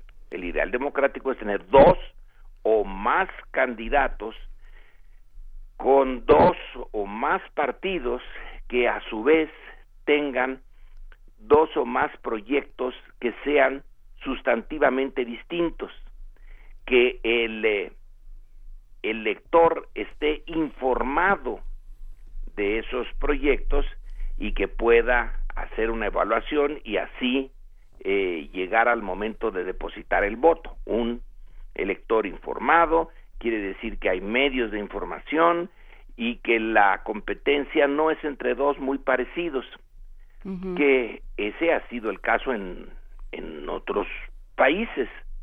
Eh, por ejemplo, en Estados Unidos hay eh, circunstancias históricas en que demócratas y republicanos se parecen tanto que es imposible diferenciarlos. Otros, como ahora, en que no, en que sí hay ya la sustancia de la democracia que es diferencia. Bueno, en México ahora sí hay eh, por lo menos dos proyectos distintos. Hay cinco candidatos a la presidencia, de los cuales dos podemos dejar a un lado, que son los independientes, que no tienen ninguna posibilidad y que aparecen allí gracias a la eh, liberalidad con que interpreta las eh, normas la autoridad electoral y hay tres. Y de esos tres en realidad pues dos son eh, similares no en su personal sino en su proyecto, que es un proyecto básicamente continuista de lo que ahora se tiene, una economía eh, concentradora de, del ingreso y de los beneficios y otro proyecto que se propone eh, pues ser más repartidora por así decirlo de esos beneficios económicos. Entonces ya tiene el elector eh, realmente opciones. Lorenzo, aquí creo que cabe una pregunta que nos hace eh, Rosario Martínez en Twitter, que es qué tanto influyen en el, electora, en el electorado las encuestas. Y creo que viene a cuento por, eh, por esto que está sucediendo del voto útil o de lo, lo, que se está entendiendo por el voto útil, ¿no? Aquellos que en un afán de no de que no gane Andrés Manuel dicen yo voy a ver el día de la elección voy a ver las encuestas y entonces voy a votar por el que vaya arriba sí esa es una de las eh, posibilidades y por eso es que algunas encuestas se esconden otras encuestas se cucharean y otras encuestas sí salen bien porque influye no en, claro, eh, hace muy bien la pregunta, no en el voto duro. Ese ya está desde antes de que empiece el proceso electoral y se consolida durante el proceso electoral. Pero el eh, eh, indeciso, el indeciso, toda, yo no soy un experto en esto de las elecciones, no sé hasta qué punto eh, ¿qué proporción de los indecisos nunca votan? En el momento en que el encuestador les hace la pregunta, ¿y usted por quién va a votar? Y dicen, pues todavía no sé. Hay una corriente de opinión de los que sí se meten a fondo en esto que dicen, la mayoría de esos de todas maneras no van a votar. Entonces es una mm, un porcentaje que no sé cuál sea, pero que es importante de los indecisos, hay que descartarlo otra escuela de, de este enmarañado problema, dice los indecisos más o menos votan en la misma manera en que ya se ve que están divididas las preferencias según las encuestas. Eh, entonces, influyen sí, eh, pero cuánto, no lo sé. De todas maneras, por el hecho de que se sospecha que algo influyen, es que se cucharean. Claro que también eh, se explica eso por el ánimo, infundirle ánimo a unos votantes, quitárselos a otros, hacer eh, que quien iba a votar, que ya tenía definido su voto, al comprobar que realmente, según la encuesta, ya no tiene ningún sentido su eh, candidato, entonces ese sí se queda en su casa. Ayudan a disminuir la presencia de votantes en el grupo que pierde la esperanza de que su candidato llegue. O que se confía, porque pienso en el caso, por ejemplo, de Hillary Clinton, la cantidad de personas que dijeron Hillary va arriba, va a ganar de todas maneras y yo no quiero votar por ella. Bueno, ganó de todas maneras. Aunque no ganó, ganó. Aunque no, no, pero eran estados clave. Pero de que ganó, eh, ganó. Sí, el, ahí el punto está en saber cuántos de todas maneras no iban a ir eh, y simplemente, eh, digamos, confirmaron su deseo de no ir con las encuestas. Pero el ánimo que, que inyectan sí es eh, definitivamente importante, porque le da a unos y le quita a otros el entusiasmo por su candidato, por el la participación en la política. Y en esas estamos. No quiero eh, decir los nombres de encuestadoras que me son sospechosas, ni de encuestadoras que sí eh, eh, tienen sentido. Hay que ver, insisto, el historial de quienes las encabezan y es muy complicado para un votante normal, común y corriente andarse metiendo en quién es quién. ¿De dónde viene este señor? Pues este señor antes estuvo en tal partido, estuvo en el gobierno, ahora tiene esta eh, oficina y tiene una eh, preferencia clarísima por tal candidato. Eh, es también difícil para ellos porque mm, tienen que mantener un mínimo de, de credibilidad, pero tienen proclividades y hay buen dinero en las encuestas. Pero eh, a mi juicio sí ya es eh, más o menos claro que encuestadoras no son de fiar. Siempre las ha habido, pero en esta eh, es uno de los productos que deberíamos de sacar al final. Cuando se haga la elección que yo no sé si va a ser limpia y por lo tanto no sé si va realmente a reflejar las preferencias, pero en fin, veamos el resultado de la elección y si la consideramos más o menos aceptable, veamos quiénes hicieron las mejores encuestas y quiénes las peores. Y a partir de eso, ya eh, realmente mandar al basurero de los encuestadores a ciertas empresas y darle también apoyo a otras, a las que eh, sí resultaron eh, claves. ¿Sabes? Una, una, un, un, indicador que pareciera interesante ahora es ver la tendencia de los medios, porque esa sí es clara, y qué encuesta publican. Y hay algunos medios hoy mm. que están publicando encuestas que no favorecen en nada al, a sus preferencias políticas y que sin embargo las publican. Eso eh, me parece un indicador eh, interesante. Por ahí puede haber eh, algo positivo, porque no es fácil para un periódico, para una televisión, un radio, andar poniendo dinero y luego hacer pública una encuesta que no favorece al candidato que el medio quería. Es como una prueba de fuego. Entonces ahí hay algunas. Así que en este eh, en este mundo tan en este mundo eh, traidor eh, en que nada es verdad ni es mentira sí sí hay algunas cosas que son verdades y mentiras pero hay que tratar de de descifrarlas por ahora las encuestas sí nos dan una idea de que el electorado en este 2018 se está comportando de una manera que no lo hizo en el pasado inmediato, en el 12 en particular. ¿Y por qué, eh, por qué hay eh, una eh, opinión más favorable a, Andrés Manuel, ahora sí ya lo podemos decir porque no estoy hablando de ninguna empresa encuestadora, sino el conjunto, el conjunto más o menos le da, lo pone como puntero, y comparar eh, en esta fecha, en mayo de 2012 eh, y este mayo de 2018, ver las preferencias en cualquiera de las encuestadoras que eh, estuvieron en, en las dos elecciones.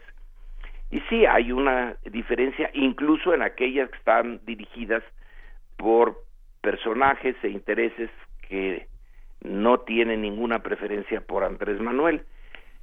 ¿Qué es lo que pasó? Eh, ¿Por qué el mismo personaje eh, tiene evaluaciones distintas eh, en el lapso de estos seis años? Pues no es que haya cambiado Andrés Manuel, aunque alguien puede decir, bueno, se hace ahora un poquito menos este Eh, menos radical, aunque yo no, no creo que sea radical en ningún momento, pero en fin, eh, es el ambiente en el que estamos, es la creciente insatisfacción ante el doloroso proceso de cambiar de PRI a PAN y de PAN a PRI y que no ha dado el resultado que quienes entonces votaron por estas dos opciones esperaban. Y están desertando de del eh, partido que antes apoyaban o son nuevos y no habían apoyado antes a ninguno porque no podían votar. Y entonces ahora están por primera vez entrando en este eh, combate y están marcando un cambio de preferencias. Es la realidad la que la que tiene la explicación. No son los candidatos o no son tanto los candidatos como el ambiente en el cual eh, se ha desarrollado la vida pública en México y que es cada vez más degradado y degradante.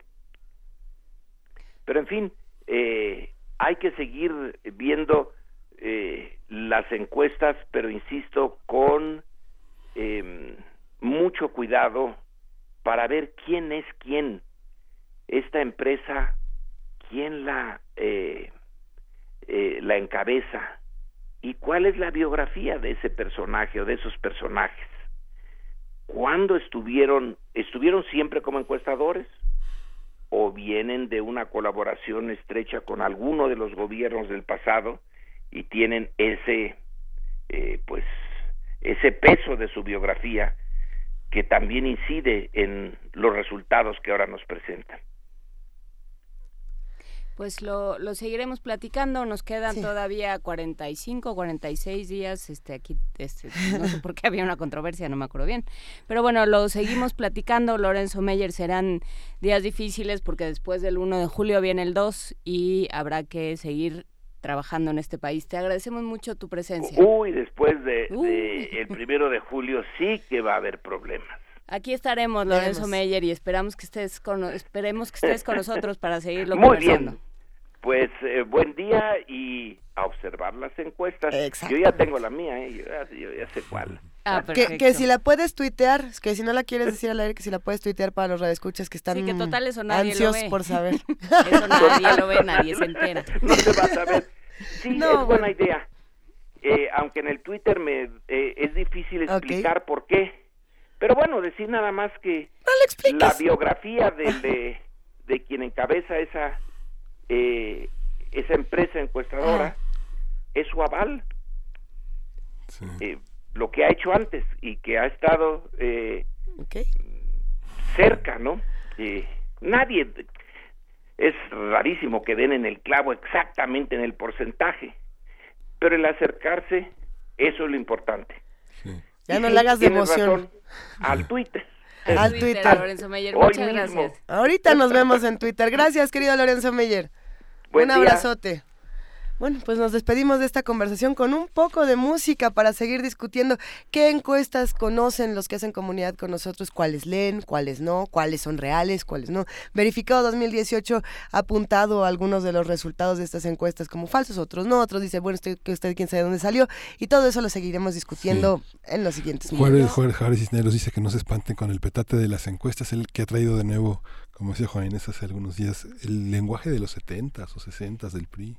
Sí, no, yo, Chan, eh, chan, yo me quedo con una frase de Daniel Monaghan que dice uno puede hacer sus propios, su- crear sus propias opiniones, pero no crear sus propios hechos. Entonces, piénselo cuando vea una encuesta. Nos vamos a música. Vamos a escuchar de Katia B, parece mentira.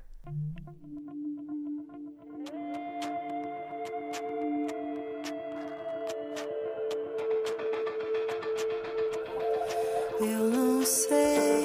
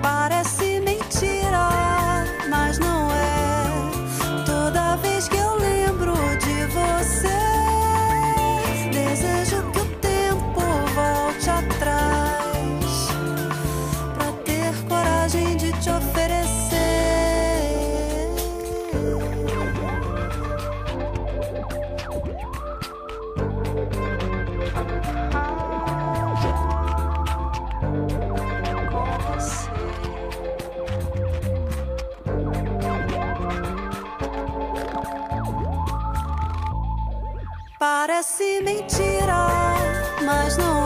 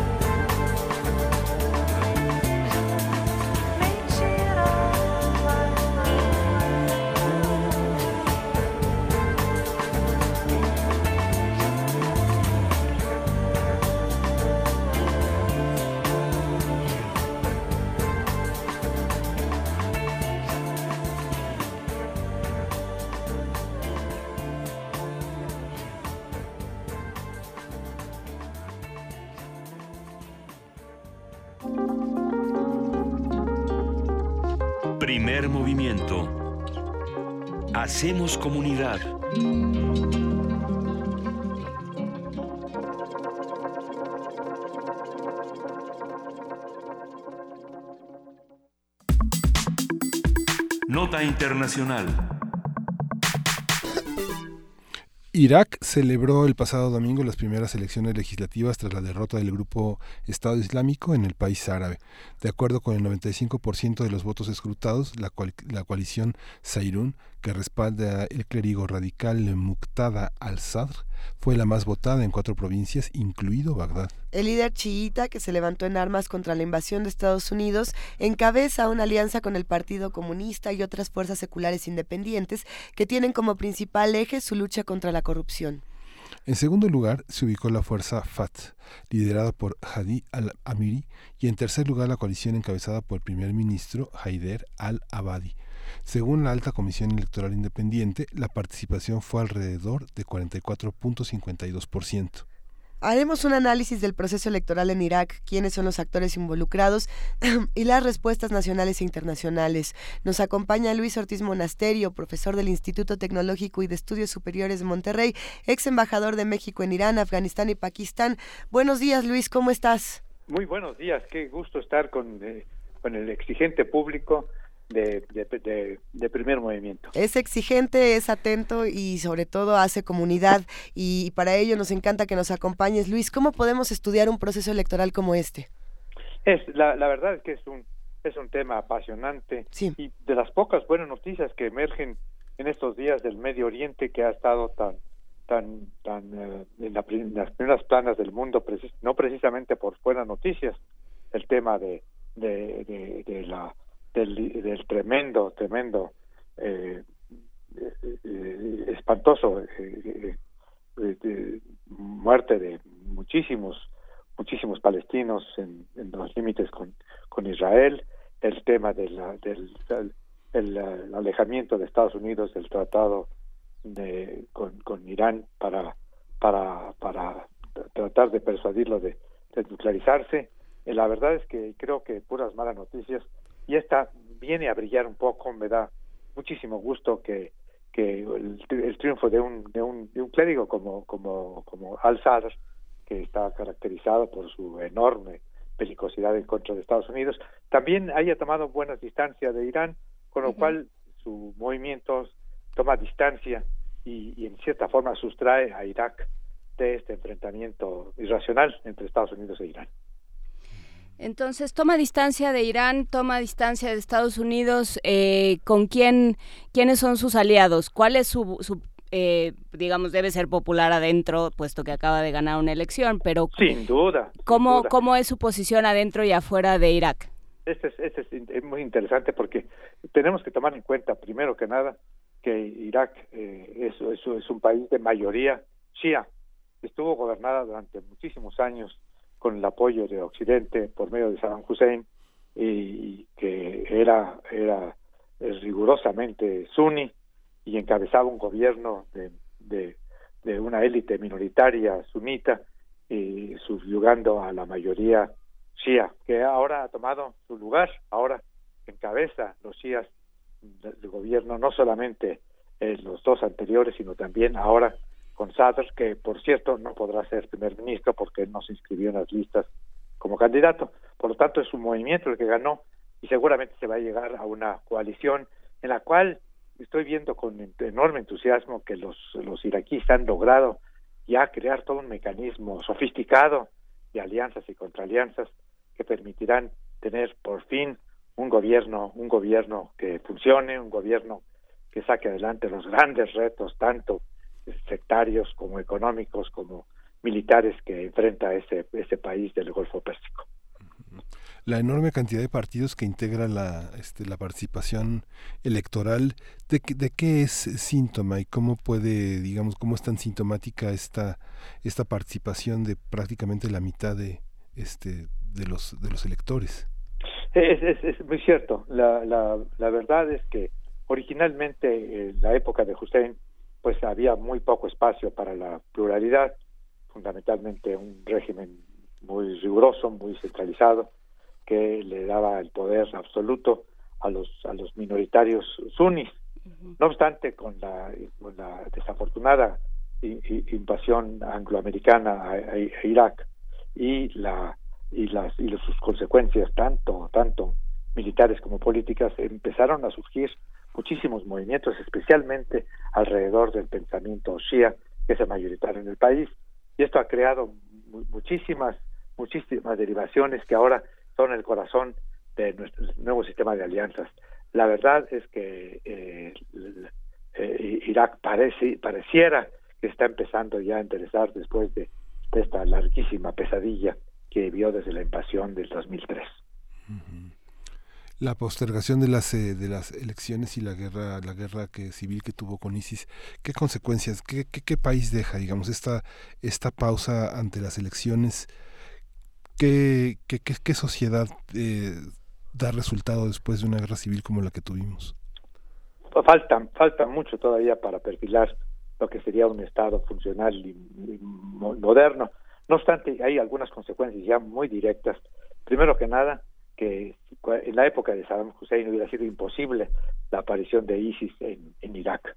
La, la, la, enorme inestabilidad que provocó la invasión provocó el arribo a, territorio territorio en conflicto de las fuerzas de Al Qaeda que, por, que después se transformaron en el ISIS y que crearon una, situación de, una, de, un enfrentamiento eh, absoluto con, las, con la estructura local y el, pensamiento iraquí y terminó terminó siendo derrotado por una coalición muy muy extraña en la cual participaron los los shías eh, participaron participaron los Estados Unidos participó Irán el mismo bando.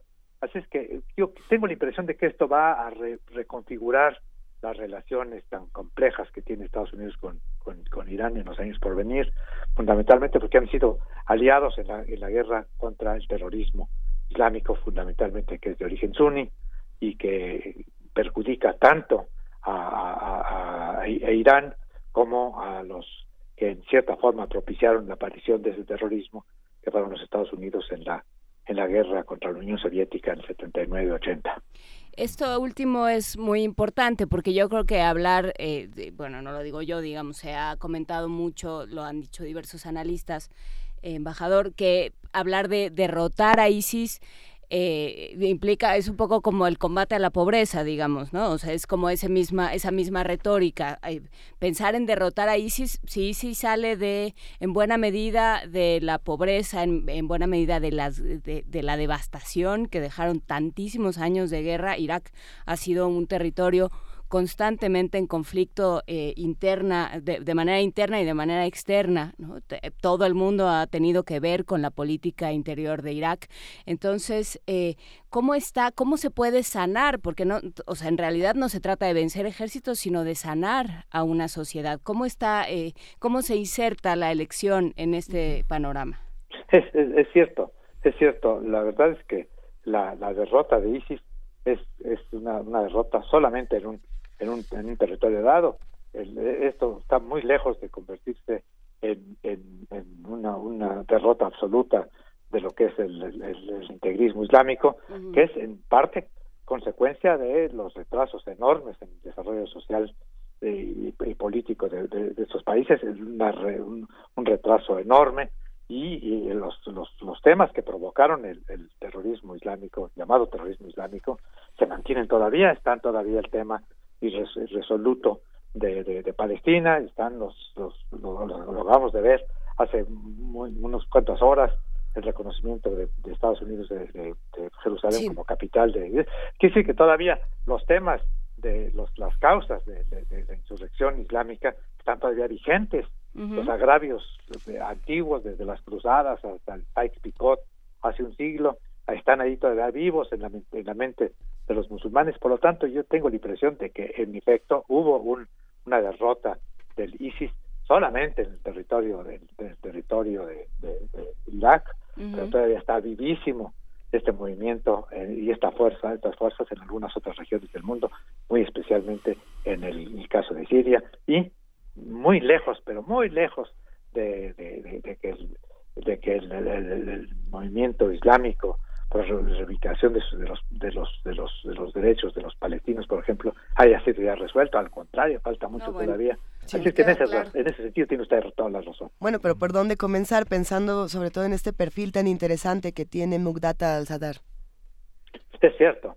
La, verdad es que es un, es un personaje, eh, es un clérigo, una familia clerical, toda su familia son clérigos.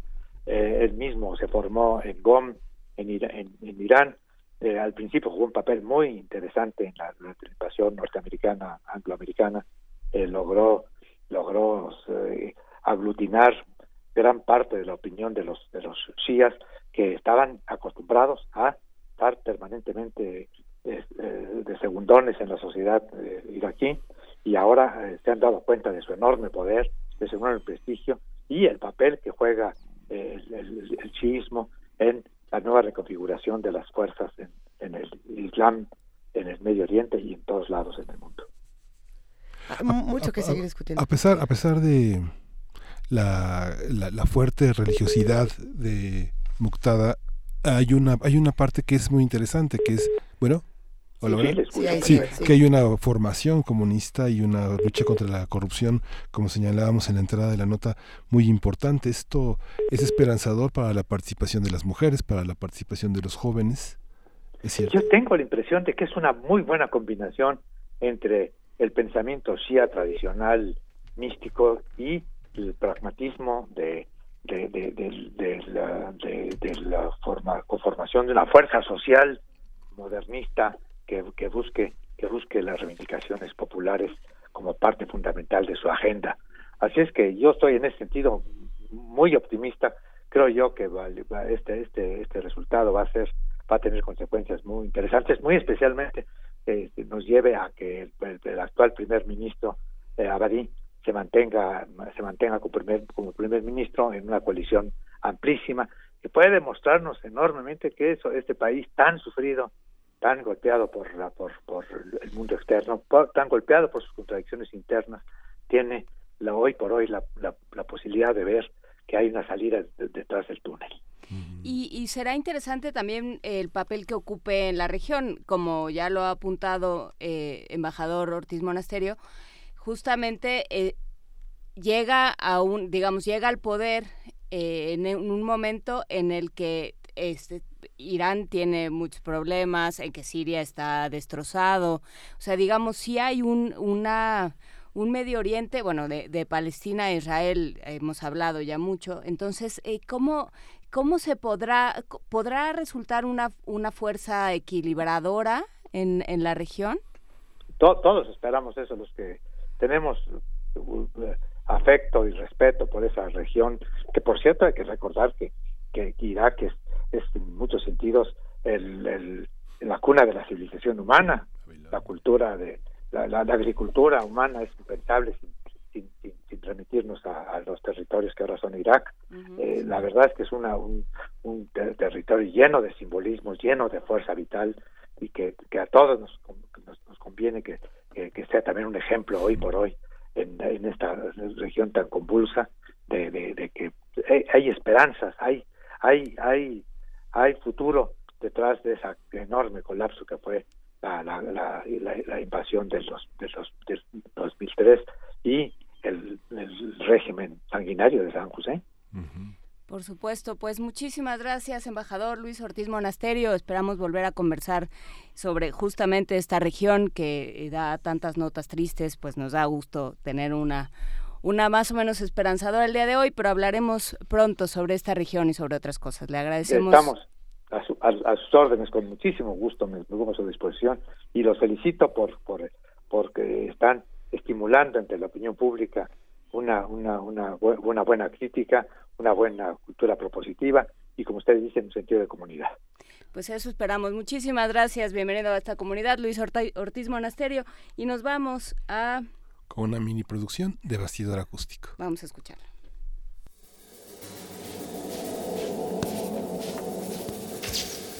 Bastidor acústico.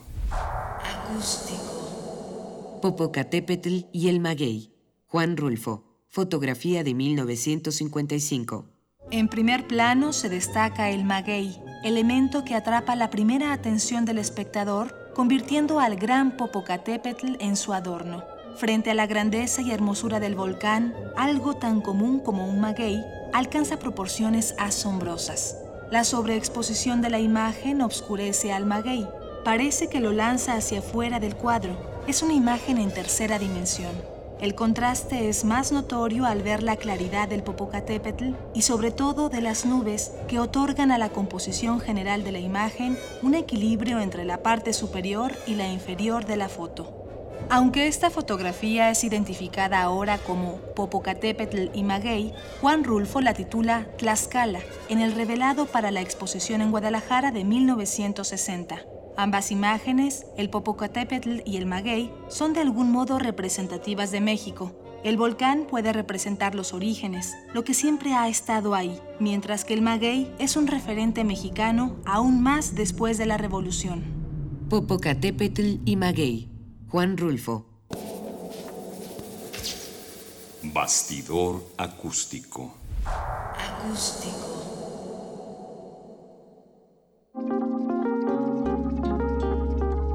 Primer movimiento. Hacemos comunidad.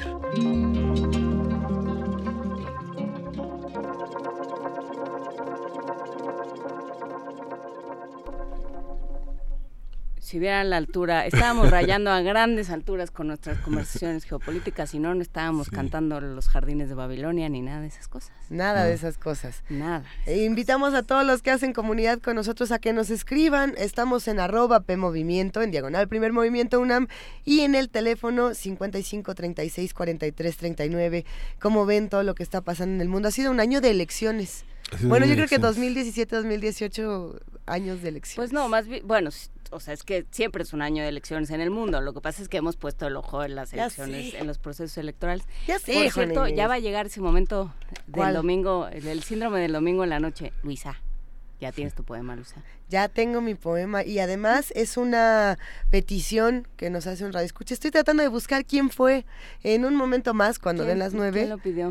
Es que es lo que o no sea, sé. pero ¿qué pidieron más bien? Porque luego yo Es que no sé si ya lo puedo decir o Ah, no, porque ¿qué sorpresa? pues es que es para la poesía necesaria y además viene acompañado de un gran guitarrista.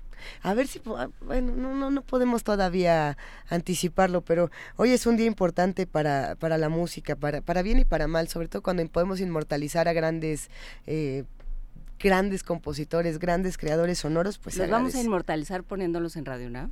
Yo creo que sí, porque así los podemos recordar y volver a escuchar algo que tanto nos gusta es inmortalizarlo. Se hace con la lectura, se hace con la música y se hace, por supuesto, escuchando el podcast de Radio UNAM en www.radio.unam.mx o nos pueden ver también en tv.unam.mx. Vamos a una pausa y regresamos a la tercera hora para platicarles un poco más de este hallazgo sonoro que les vamos a compartir. No se preocupen.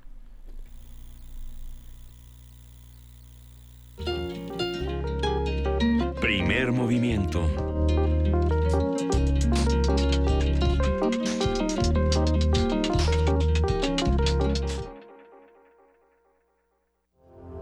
M68. Voces contra el olvido.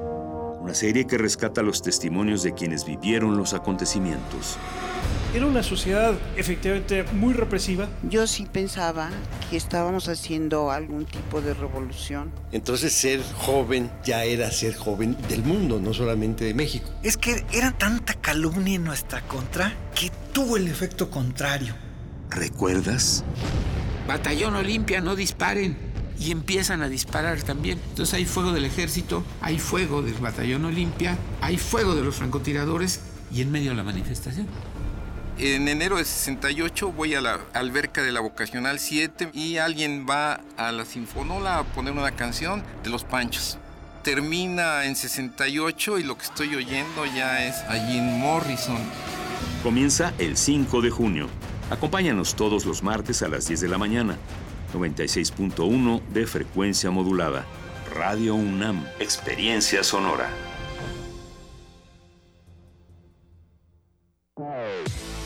PRD. Izquierda hoy. Hay decisiones que pueden cambiarlo todo. Puedes hacer o no hacer, avanzar o retroceder, subir o bajar. Lo importante es que hagas lo que hagas, Tú decides. ¿Dónde trabajas? ¿Cómo te mueves? ¿Quiénes son tus amigos? ¿En qué creer? Eres dueña o dueño de tu vida. Eres libre. Tienes derechos. Tú decides. Yo prometo en mis primeros meses de gobierno... Es momento que los políticos guarden silencio. Y hablen los ciudadanos. Estoy cansada de sentirme amenazada por el simple hecho de ser mujer. Con este taxi me gano la vida con dignidad, pero soy ingeniero en sistemas. Estoy cansada de ganar menos que un hombre. Quiero respeto. Quiero oportunidades. Lo que más quiero es igualdad. Con Nueva Alianza es de ciudadano a ciudadano. En las últimas décadas hemos luchado por fortalecer nuestra democracia y no debemos dejar de hacerlo. En estas elecciones, si ves que alguien intenta impedir que la ciudadanía vote, intentan comprar tu voto, te piden tu INE o acarrean votantes, denúncialo ante la FEPADE al 01800-833-7233 o en fepade.gov.mx. Haz la diferencia este primero de julio. Vota libre. INE. Dejar huella en cada aula de la UNAM es un deber de un verdadero Puma. Deja tu huella y apoya Fundación UNAM a de cara a miles de universitarios. Súmate 5340-0904 o en www.funam.mx. Contigo hacemos posible lo imposible. Hablemos claro. Todas y todos tenemos que actuar juntos y decidir lo mejor para México. A nosotros nos toca votar libremente. Es por eso que tenemos que estar bien informados y los medios de comunicación deben colaborar para que así sea. Los partidos deben respetar las reglas y quienes resulten electos deben responder a la confianza de las y los mexicanos. Para tener el país que queremos, todos debemos hacer lo que nos toca. INE.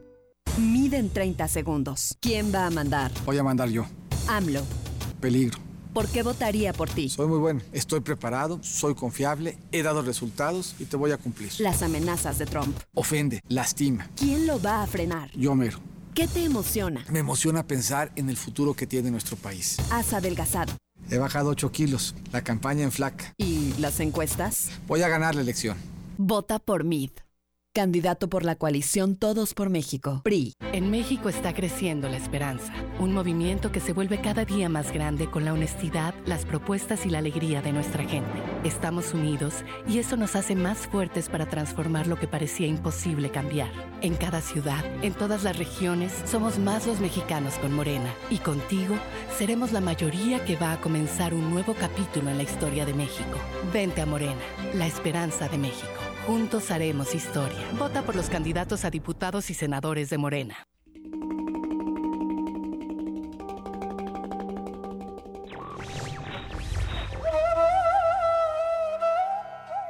La desobediencia es el verdadero fundamento de la libertad. Los obedientes deben ser esclavos. Henri David Thoreau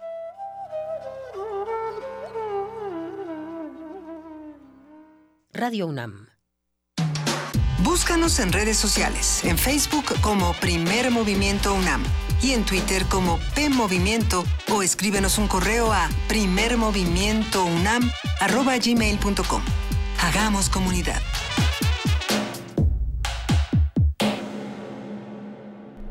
9 de la mañana con 5 minutos y eso es porque tiene 5 segundos y entonces ya no me tengo que confundir con segundos con minutos. Estamos justamente en esta tercera hora de primer movimiento.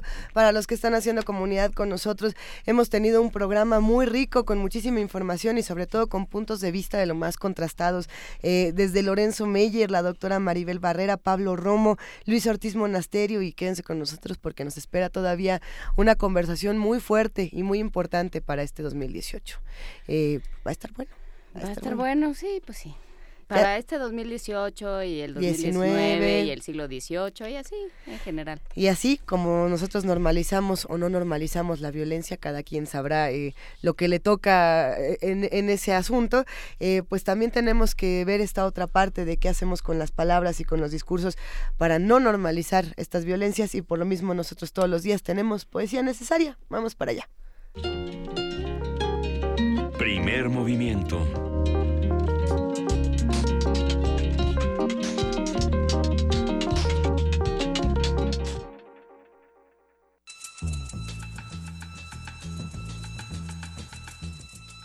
Es hora de poesía necesaria.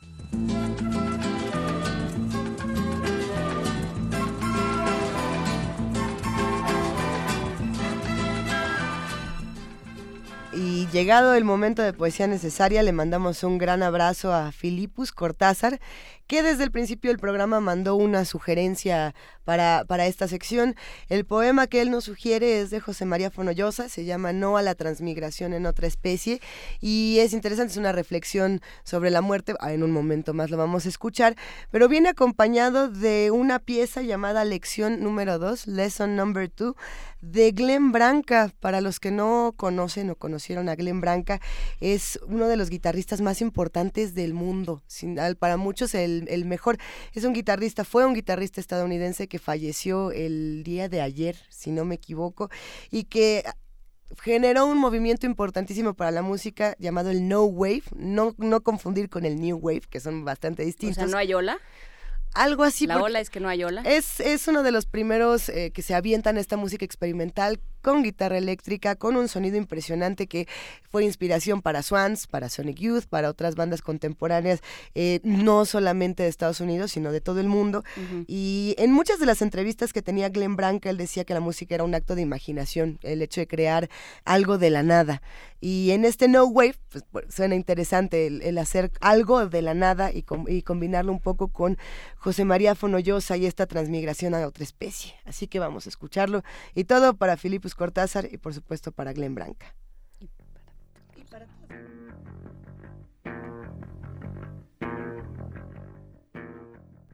No a la transmigración en otra especie, no a la postvida, ni en cielo ni en infierno, no a que me absorba cualquier divinidad, no aún más allá, ni aún siendo el paraíso reservado a islamitas con beldades que un libro garantiza siempre vírgenes porque esos son los juegos para ingenuos en que mi agnosticismo nunca apuesta. Mi envite es al no ser, a lo seguro. Rechaza otro existir, tras consumida mi ración de este guiso indigerible. Otra vez, no. Una vez ya es demasiado.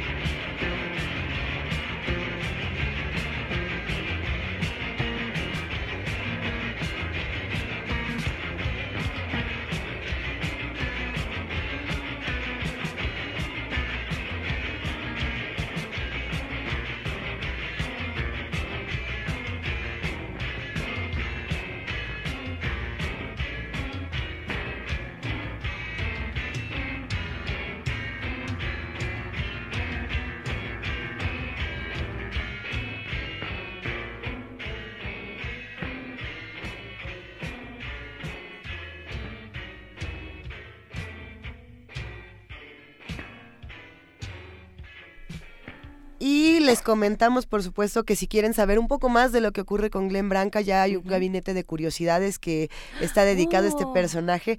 Sí, nos gusta mucho la música experimental. Eh, Frida Saldívar y una servidora tenemos este programa que disfrutamos ¿Una servidora la que yo quiera? Sí, la tú quieras, la que quieras.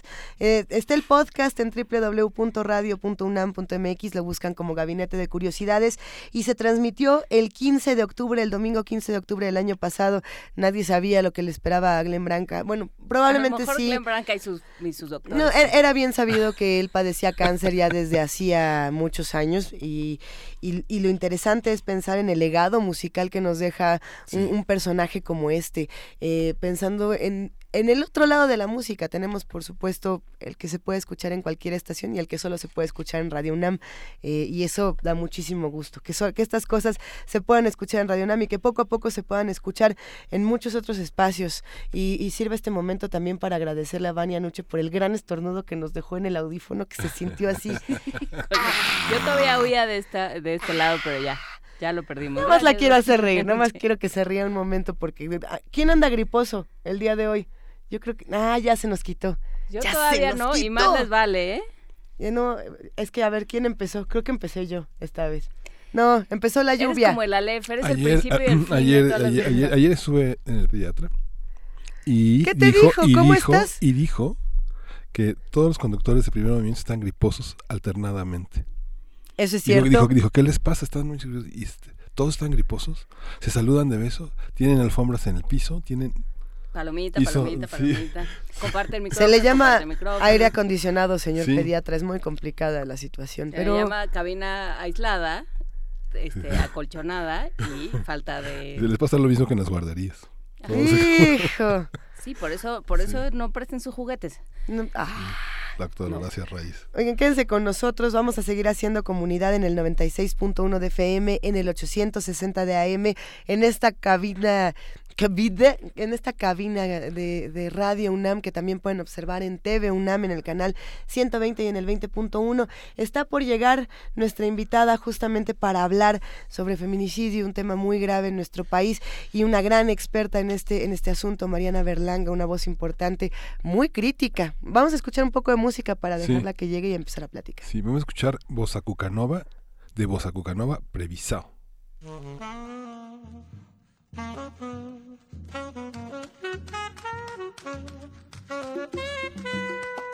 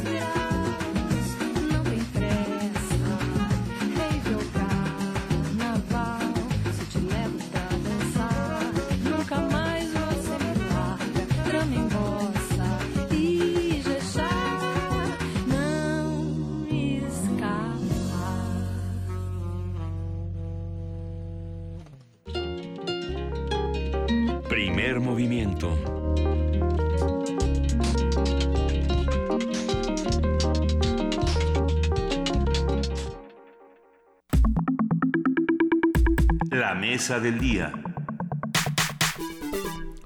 El Observatorio Nacional de Feminicidio documentó 8.904 asesinatos de mujeres de 2014 a 2017.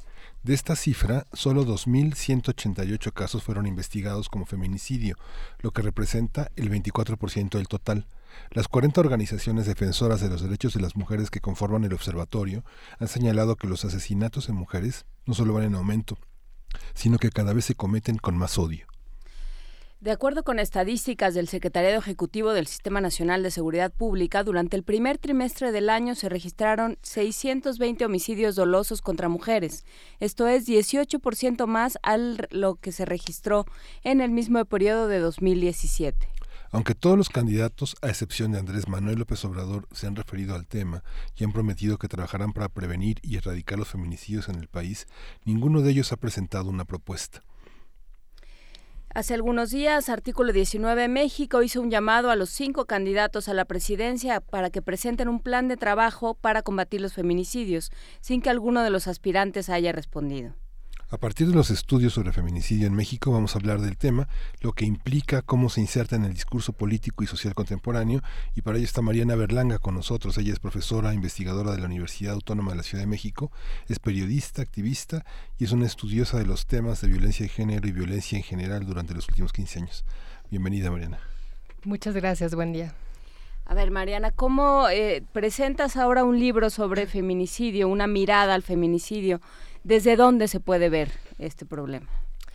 Híjole, yo creo que es un tema muy complejo. O sea, lo que yo quiero plantear en este libro es precisamente esa complejidad, el hecho de que no podemos pensar en fórmulas fáciles para erradicarlo precisamente porque, bueno, tiene una arista social, una arista cultural, una arista económica y entonces, bueno, yo lo que creo es que en las últimas décadas eh, se ha incrementado tremendamente esta violencia porque obedece a, a la reconfiguración de ciertos poderes, ¿no? Ciertos poderes que tienen que ver con los negocios ilícitos, que tienen que ver con la, eh, ¿cómo se puede decir? Con la entrada al neoliberalismo, las nuevas formas de eh, contratación laboral y bueno, y que dejan a ciertos sujetos, casi siempre las mujeres, las mujeres pobres, las mujeres racializadas, eh, en, un, en un lugar muy, muy vulnerable. ¿no?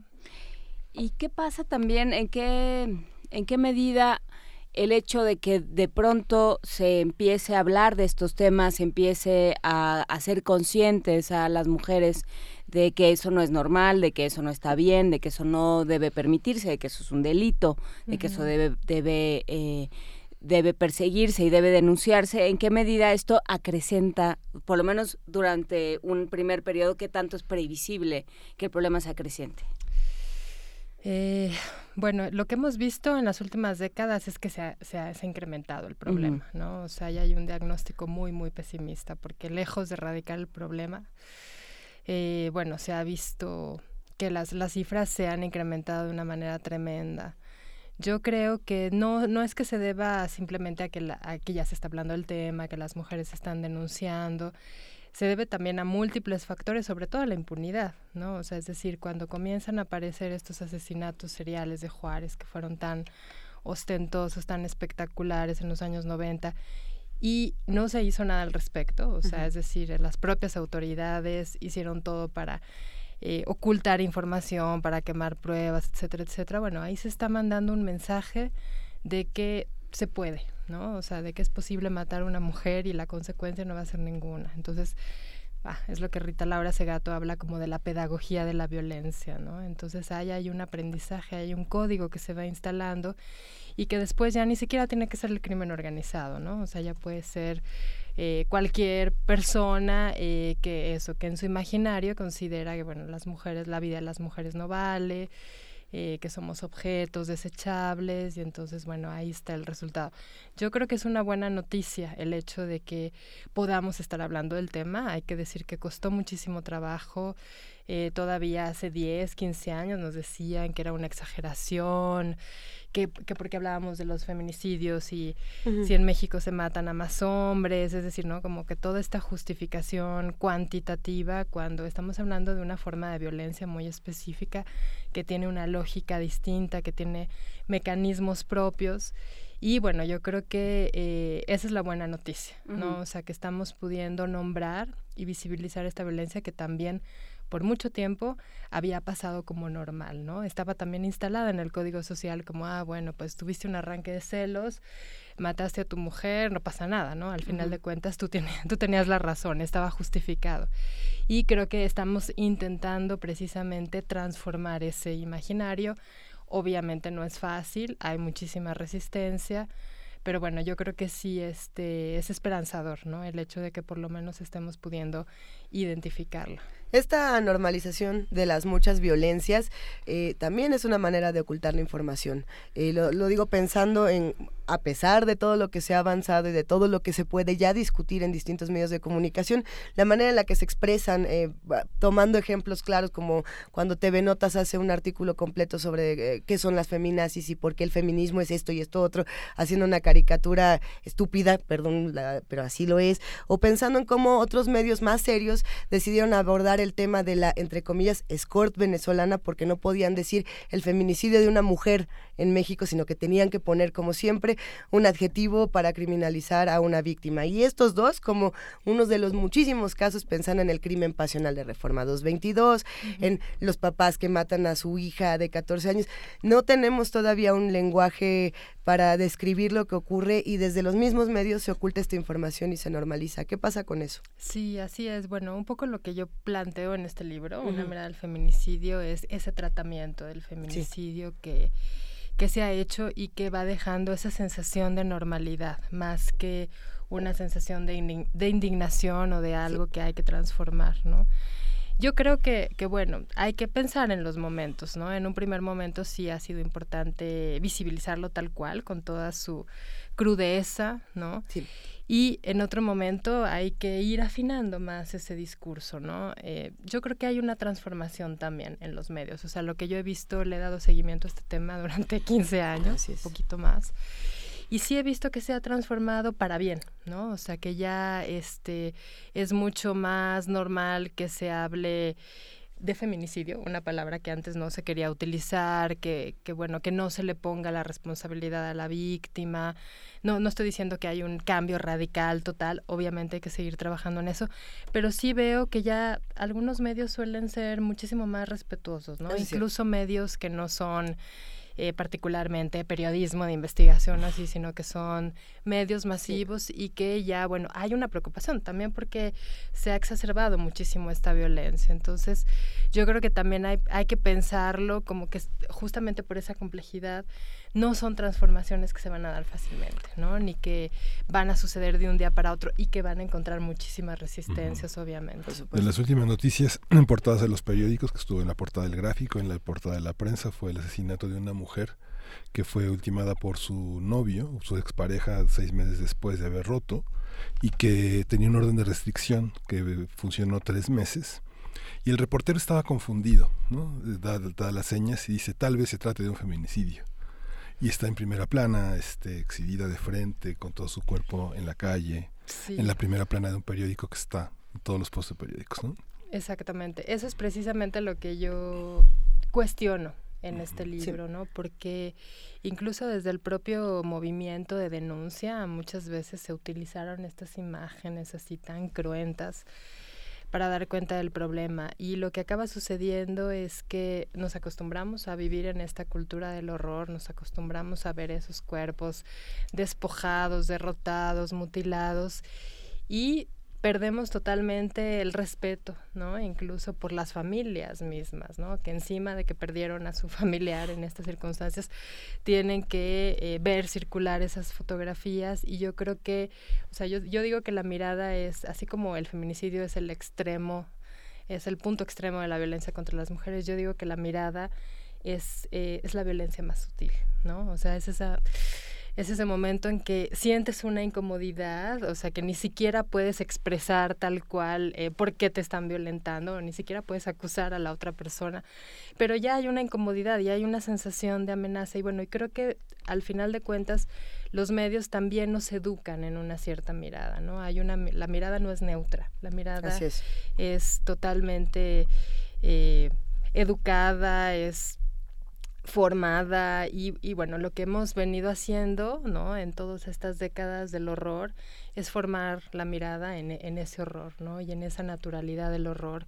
Y yo creo que habría que eh, pasar a poner un énfasis en la dignidad de las personas, ¿no? Aún para dar cuenta del horror. Creo que hay, hay otras maneras y eso sí, justamente lo que tenemos, o sea, ese es el otro momento el que tenemos que pasar. Tenemos, por supuesto, el punto de vista de la autoridad, el tratamiento que le están dando las autoridades a este tema, el que le dan los medios de comunicación. ¿Qué pasa con la academia? Por ejemplo, lo digo pensando en lo, que ha pasado en distintas universidades, en la UACM, en nuestra universidad, en la UAM. Eh, creo que no hay universidad que no esté en este momento atravesando por un, un, momento muy difícil. Claro. Bueno, pues la academia no se salva, ¿no? Ahí también ha, habido y hay una resistencia terrible. Yo les cuento que cuando yo inscribí mi proyecto de maestría con este tema, que todavía no salían como esas publicaciones de Marcela Lagarde y Rita Laura Segato, y bueno, así me dijeron que yo estaba trabajando un tema de coyuntura, que eso no, no tenía ninguna liga con las ciencias sociales, qué sé yo, ¿no? Y bueno, me acuerdo que no me dieron beca, ¿no? Así me tuve que aventar toda la maestría trabajando y estudiando, ¿no? Eh, en una universidad en la que comúnmente se le dan becas a los estudiantes de posgrado, porque bueno, había muchísima resistencia, ¿no? Entonces yo creo que hemos ido abriendo brecha, hay unas cuantas, pero también con muchísimas dificultades y eh, aunque ya, digamos, el discurso está más o menos, ¿no? De los estudios de género, de los estudios feministas, está hasta cierto punto reconocido en ciertos lugares de la academia, en la práctica, o sea, es decir, en la, en la vida real, en las universidades seguimos teniendo este problema de relaciones entre nosotras y entre nosotros. O sea, toda esta violencia está en el código, eh, no se quiere denunciar o se dice que todo el mundo está en contra de la violencia mientras eh, no tenga nombre y apellido, ¿no? O sea, mientras no se señale a una persona concreta que le está ejerciendo. Y bueno, creo que la prueba de esta resistencia es que prácticamente ninguna universidad ha logrado aprobar realmente un este protocolo de género y los que están aprobados, bueno, resulta que están mal, que están ambiguos.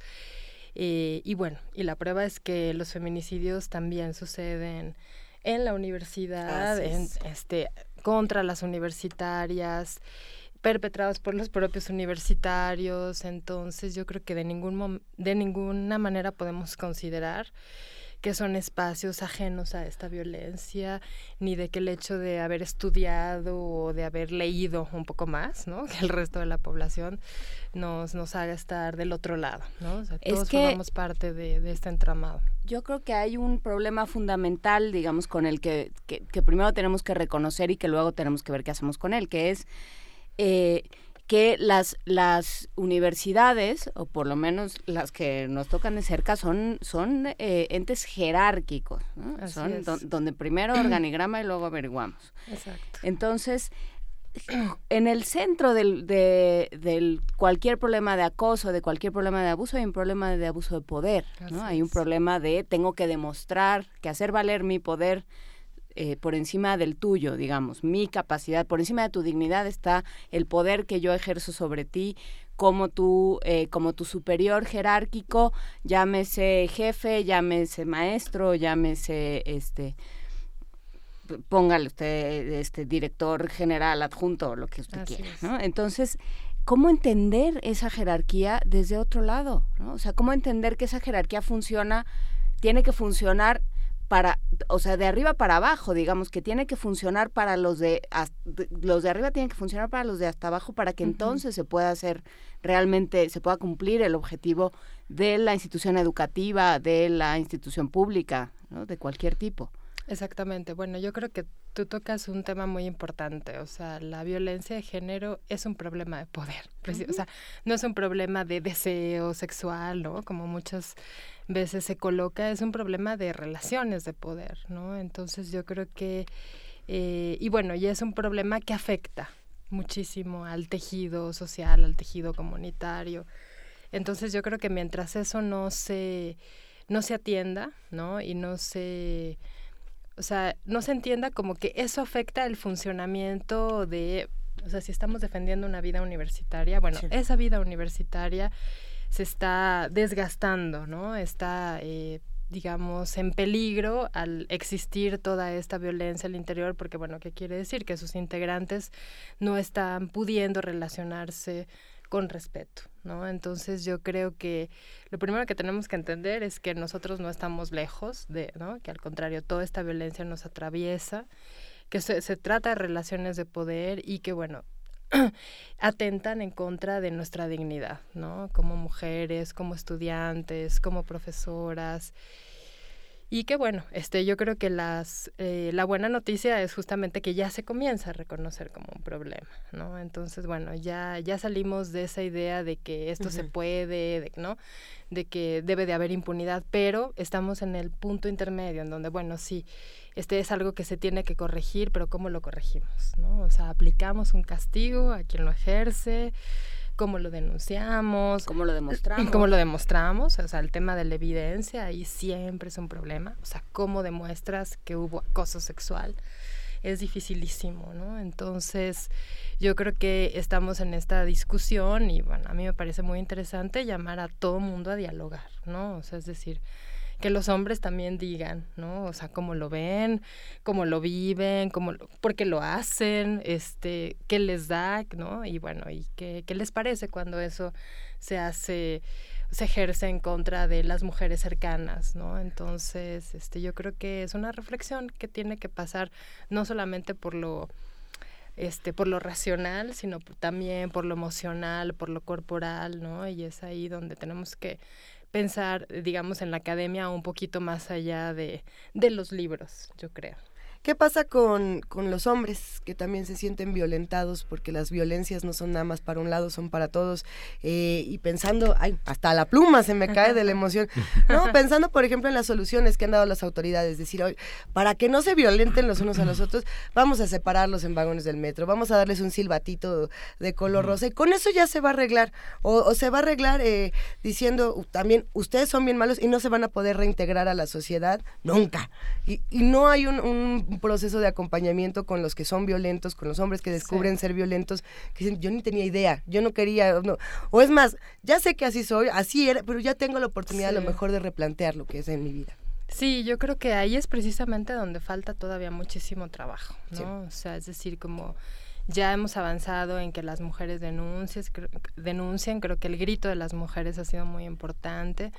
Ahora, yo no estoy de acuerdo como en esta separación, en esta frontera que se establece como entre los violentadores y las violentadas, ¿no? Por decirlo de alguna manera, porque creo que eh, la violencia genera violencia, ¿no? O sea, la separación también es una violencia, ¿no? O sea, es decir, eh, no vamos a transformar a estos sujetos solamente por separarlos, por alejarlos, por ponerlos contra la pared y diciéndoles es que ustedes son, ¿no? Yo creo que ahí es donde, por ejemplo, a las feministas nos ha faltado muchísimo trabajo.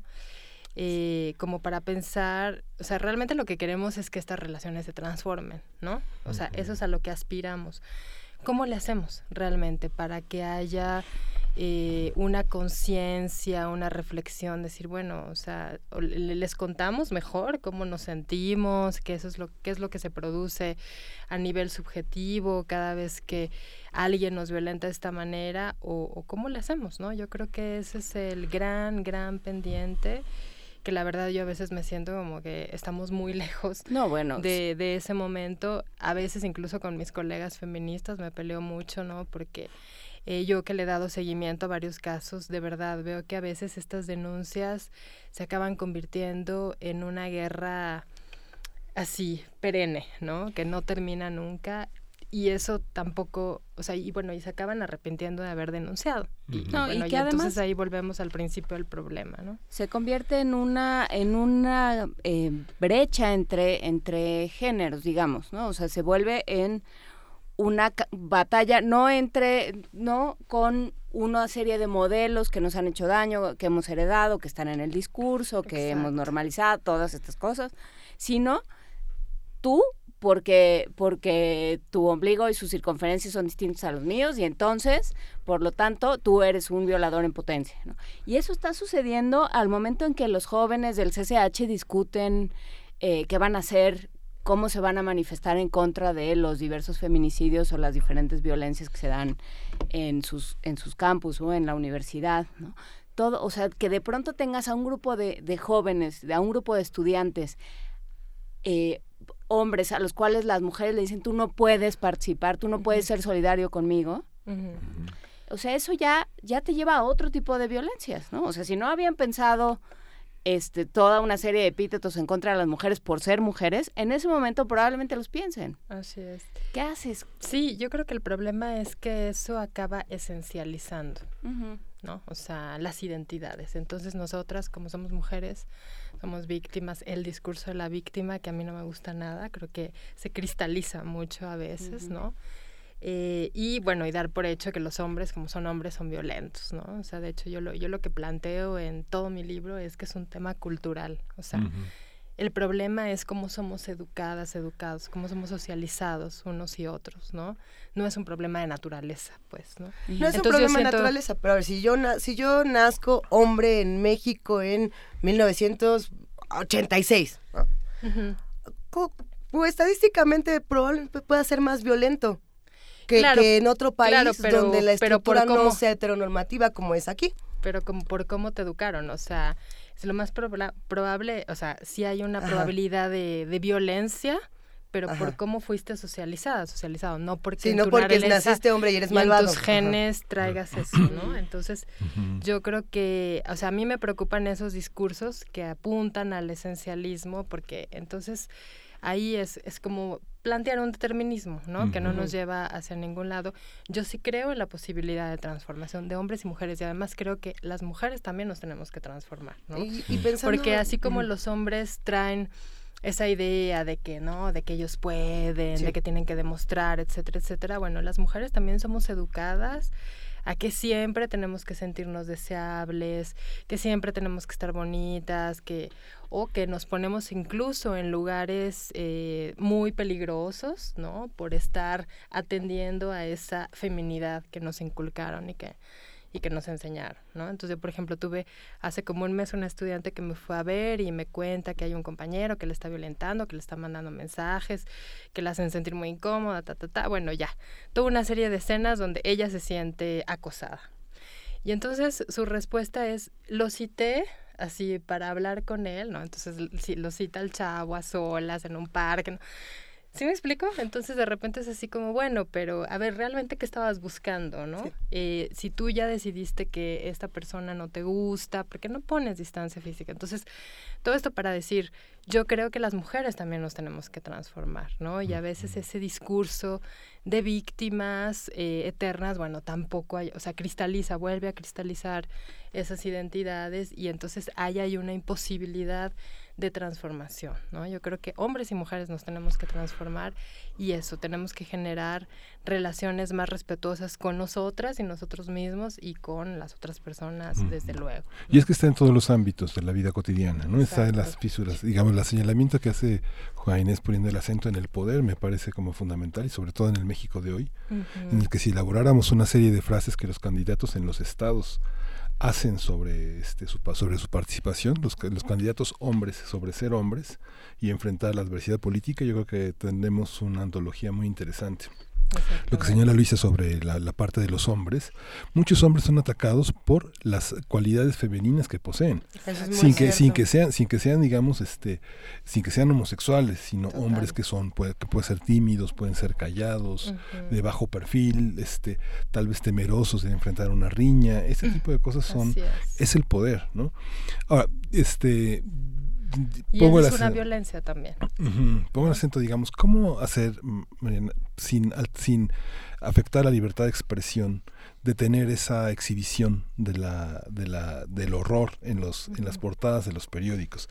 en ese barrio de mí, pero hice un experimento desde campo y compré, y la gente que iba conmigo me dijo, pero ¿por qué compras la prensa y el gráfico? Son repugnantes las portadas. Entonces me pasé de la calle de Mexicali a la calle de Michoacán, este, con las portadas por los restaurantes que están afuera y la gente me veía muy mal. Con mi periódico lo puse de un lado de la, de la mujer que estaba con un balazo y, de la, y, y del candidato de a Paseo el Grande. Una portada. Y era una reacción de la gente que estaba sentada de muy adversa. Pero está en el puesto de periódicos y cualquiera lo puede comprar. Y se compra y además se venden muchísimo. ¿Qué pasa, ¿Qué pasa con eso? Eh, sin limitar la, libertad de expresión, ¿hay una manera de entender la exhibición de las víctimas de, una, de otra manera? La dignidad de las personas que decías hace rato. Sí, exacto. Yo lo que propongo es, eh, obviamente no estoy de acuerdo para nada con la censura. O sea, yo creo que ese nunca es una salida. Decir de repente, a ver, prohibidas estas imágenes, bueno, todo el mundo va a querer esas imágenes, ¿no?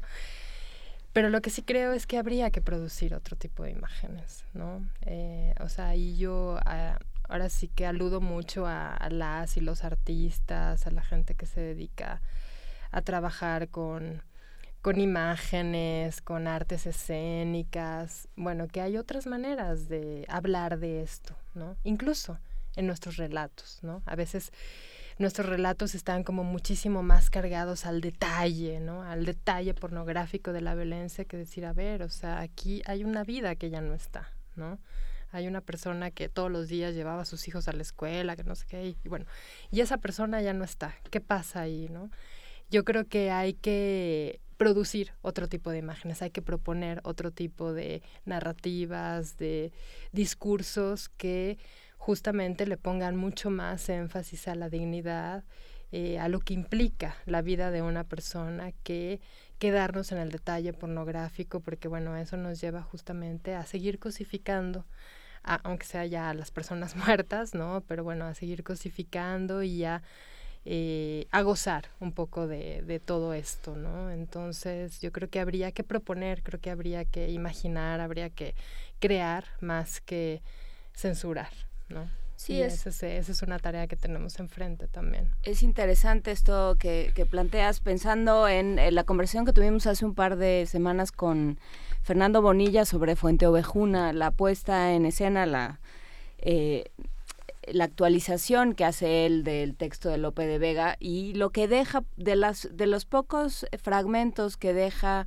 tal cual eh, Fernando Bonilla de, de, Lope de Vega es eh, el discurso en Fuente Vejuna gira en torno a una violación, ¿no? Pasan muchas cosas, pero, pero lo que desata la violencia es una violación y, hay, y la, la, mujer violada tiene un monólogo, Lucrecia tiene un monólogo fundamental donde dice que ya no soy, ¿no? Todo eso que yo era, ya no soy.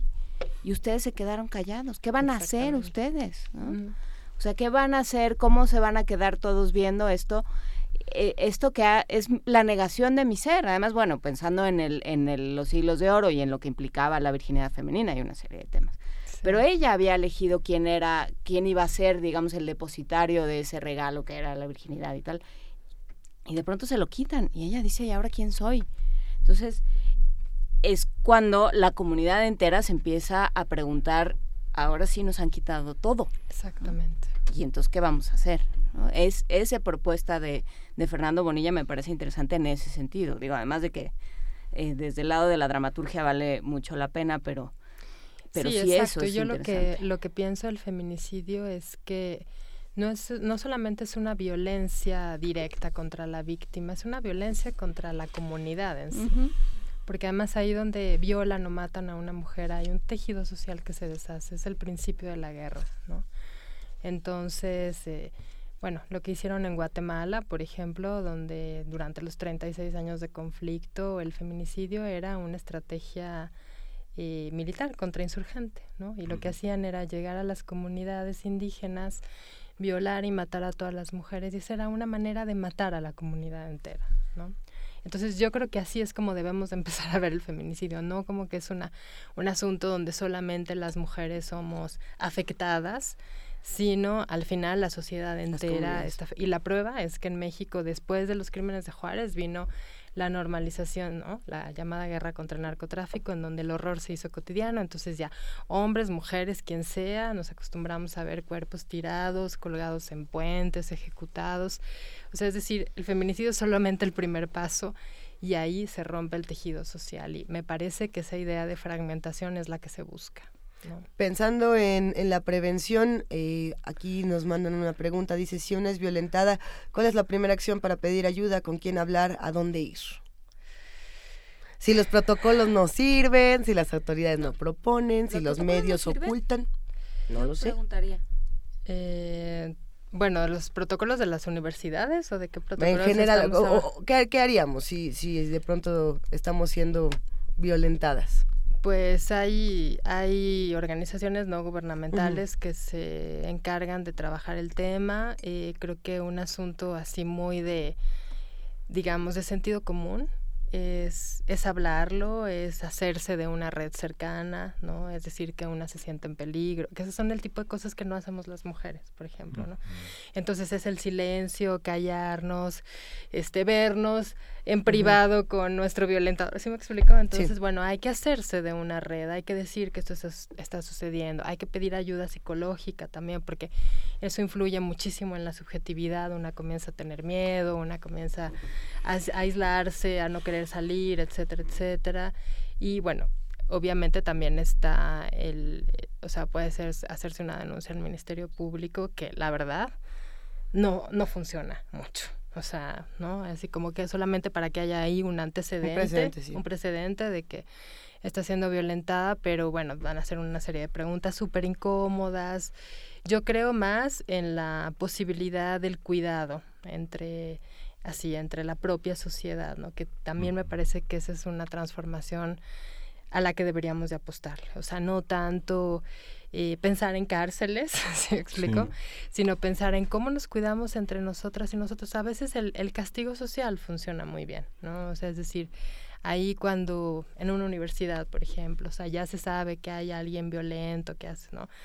Que eh, es decir, que acosa a las estudiantes. Ahí si le, si le aplicamos el silencio, así entre los colegas, las bueno, ahí puede empezar a, surtir eso un efecto, ¿sí me explico? Eh, y eso es lo, para mí el primer cuidado que tendríamos que tener y obviamente eso implica socializarlo, hablarlo, obviamente no con todo el mundo, o sea, con alguien que sabemos que nos va a escuchar, que nos va a creer, que se va a preocupar y bueno, ya estar dando cuenta de dónde estamos, este, ¿no? Es, es así. Acercarse a las redes de mujeres donde hay juristas, médicos, eh, gente que puede traducir las emociones que son únicas en cada persona, hombre o mujer. Exactamente. La confusión, el horror, el miedo, el llanto, ¿no? Así es. Así que, es. Que, que las traducen personas que ya tienen la experiencia de mediar frente a la autoridad. Exactamente. Y eh, pensando que es 15 de mayo, Día del Maestro, pensando en, comunidades académicas, pensando en, jóvenes que llegan al CCH, que llegan a, eh, y que llegan además con este discurso de eh, lo mejor que le puede pasar a una mujer es la atención masculina, la atención masculina siempre es un premio este te, molesta porque te quiere, te cela porque te quiere, o sea, ¿cómo, cómo, digo, uno es maestro y tiene un grupo de 90 personas y, está intentando este, sobrellevar eh, la, clase, el día a día, la clase, las, la, factura de la luz y todo lo que se atraviesa en el camino. Pero, ¿hay signos que un maestro pueda detectar fácilmente? Hay algo que pueda hacer? Sí, yo creo que sí. O sea, incluso a veces como maestras mismas somos violentadas, sí, ¿no? Pero creo que es interesante generar esa reflexión colectiva. Justamente a veces la, la forma de neutralizar eso es como decir, bueno, a ver, vamos a reflexionar entre todas y todos cómo, cómo estamos viendo, ¿no? Cómo estamos viendo estas, ¿no? Estas voces que de repente se alzan demasiado, estas actitudes corporales, ¿no? O sea, ¿qué nos están diciendo? Y eh, a veces no es un trabajo fácil, pero en mi caso, a veces eh, yo he visto que eso funciona más que ir a denunciar, ¿no? O sea, de pronto a un chavo que parece que es violento, ¿no? Porque a lo mejor, como tú dices, a lo mejor ni siquiera se ha dado cuenta de su propia violencia, ¿no? Y la reflexión colectiva siempre ayuda muchísimo más, ¿no? Porque ahí sí hay una, no sé, o sea, el efecto es totalmente distinto, ¿no? Pues para enriquecer justamente este, este diálogo colectivo, estas discusiones, tenemos cuántos libros de Mariana Berlanga, tres libros de esta mirada al feminicidio, eh, importantísimo leerlos, acercarnos a estos textos para justamente seguir conversando y abriendo nuestra mente. Eh, ¿Son tres? ¿Son dos? ¿O Son es tres ejemplares para regalar con, por Twitter, que estoy leyendo el mensaje de Vania, que me pegue con la regla. Me, me estornuda encima, que eso me da más miedo. Tres ejemplares para regalar por Twitter con nombre completo, nombre completo, y el hashtag mirada al feminicidio. Tres ejemplares para regalar por Twitter, nombre completo, hashtag mirada al feminicidio. Lo estuviste presentando recientemente en la fiesta del libro y la rosa. Mariana, ¿tienes alguna presentación pronto? ¿Dónde vas a estar? ¿Dónde podemos entrar en contacto contigo? Pues la verdad es que me han estado invitando a varios lugares, ¿no? Este ya lo presenté dos veces en la UNAM, una vez en la UACM, hace 15 días estuve en Pachuca presentándolo, entonces pues ahora sí que invítenme, ¿no? Podemos organizar. O sea, el libro es un pretexto para tener esta reflexión colectiva, ¿no? Entonces yo incluso me gustan mucho más las, las presentaciones con pequeños grupos, donde realmente se puedan hacer preguntas, donde realmente se pueda reflexionar sobre el tema más que así como decir, ah, miren, aquí este libro, tengan, consuman, ¿no? ¿no? Yo creo que es un, es, o sea, para mí, en el momento de escribirlo y tal, era como una oportunidad justamente de diálogo y ahorita es de esa manera como lo estoy queriendo presentar. ¿Tienes alguna cuenta de Twitter o de Facebook para que puedan escribirte los que hacen comunidad con nosotros? Sí, en Facebook estoy como Mariana Berlanga Gallón, así, mi nombre tal cual, y en, en Twitter Berlanga Mariana. En un momento más compartimos estas redes sociales justo para seguir hablando de un tema tan importante. Mariana Berlanga, muchísimas gracias por acompañarnos esta no, Muchas gracias a ustedes. Qué tema, cuánta, cuánta reflexión, hasta hace calor en esta cabina, se puso buenísimo. Vámonos con un poco de música para seguir discutiendo. Vamos a escuchar de trío Cerremo.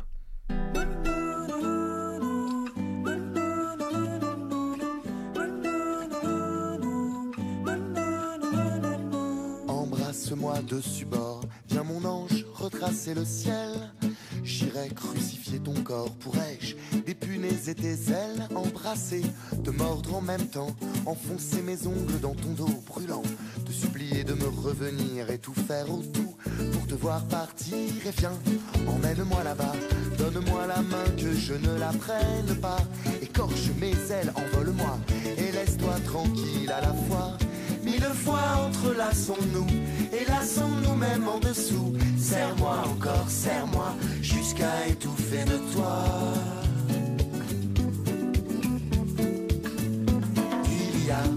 Salauds qui pillent le cœur des femmes et des femmes qui ne savent plus trop d'où l'amour tire son charme. Papillons de fleur en fleur, d'amour en amour de cœur. Ceux qui n'ont qu'une étoile leur voile. J'aime tes larmes quand tu aimes, la sueur, le sang, rendons-nous amants qui se saignent. J'aime quand mon écorché est vivant. Je ne donne pas long feu à nos tragédies, à nos adieux. Reviens-moi, reviens-moi, tu partiras mieux comme ça. Il y a des salauds qui pillent le cœur des femmes et des femmes qui ne savent plus trop d'où l'amour tire son charme.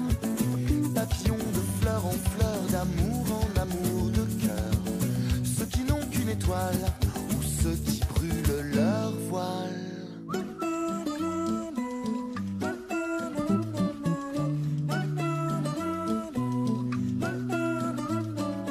Embrasse-moi dessus bord, viens mon ange retracer le ciel. J'irai crucifier ton corps, pourrais-je? Dépunaiser tes ailes, embrasser, te mordre en même temps, enfoncer mes ongles dans ton dos brûlant, te supplier de me revenir et tout faire au tout pour te partir et viens. Emmène-moi là-bas, donne-moi la main que je ne la prenne pas. Écorche mes ailes, envole-moi et laisse-toi tranquille à la fois. Mille fois entrelaçons-nous Et là sans nous-mêmes en dessous Serre-moi encore, serre-moi Jusqu'à étouffer de toi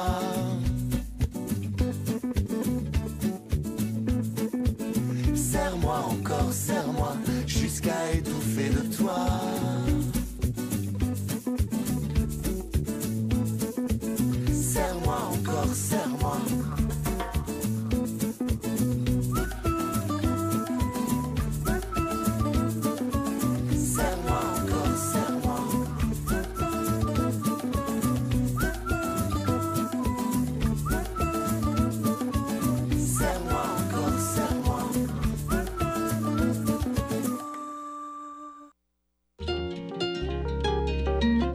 movimiento.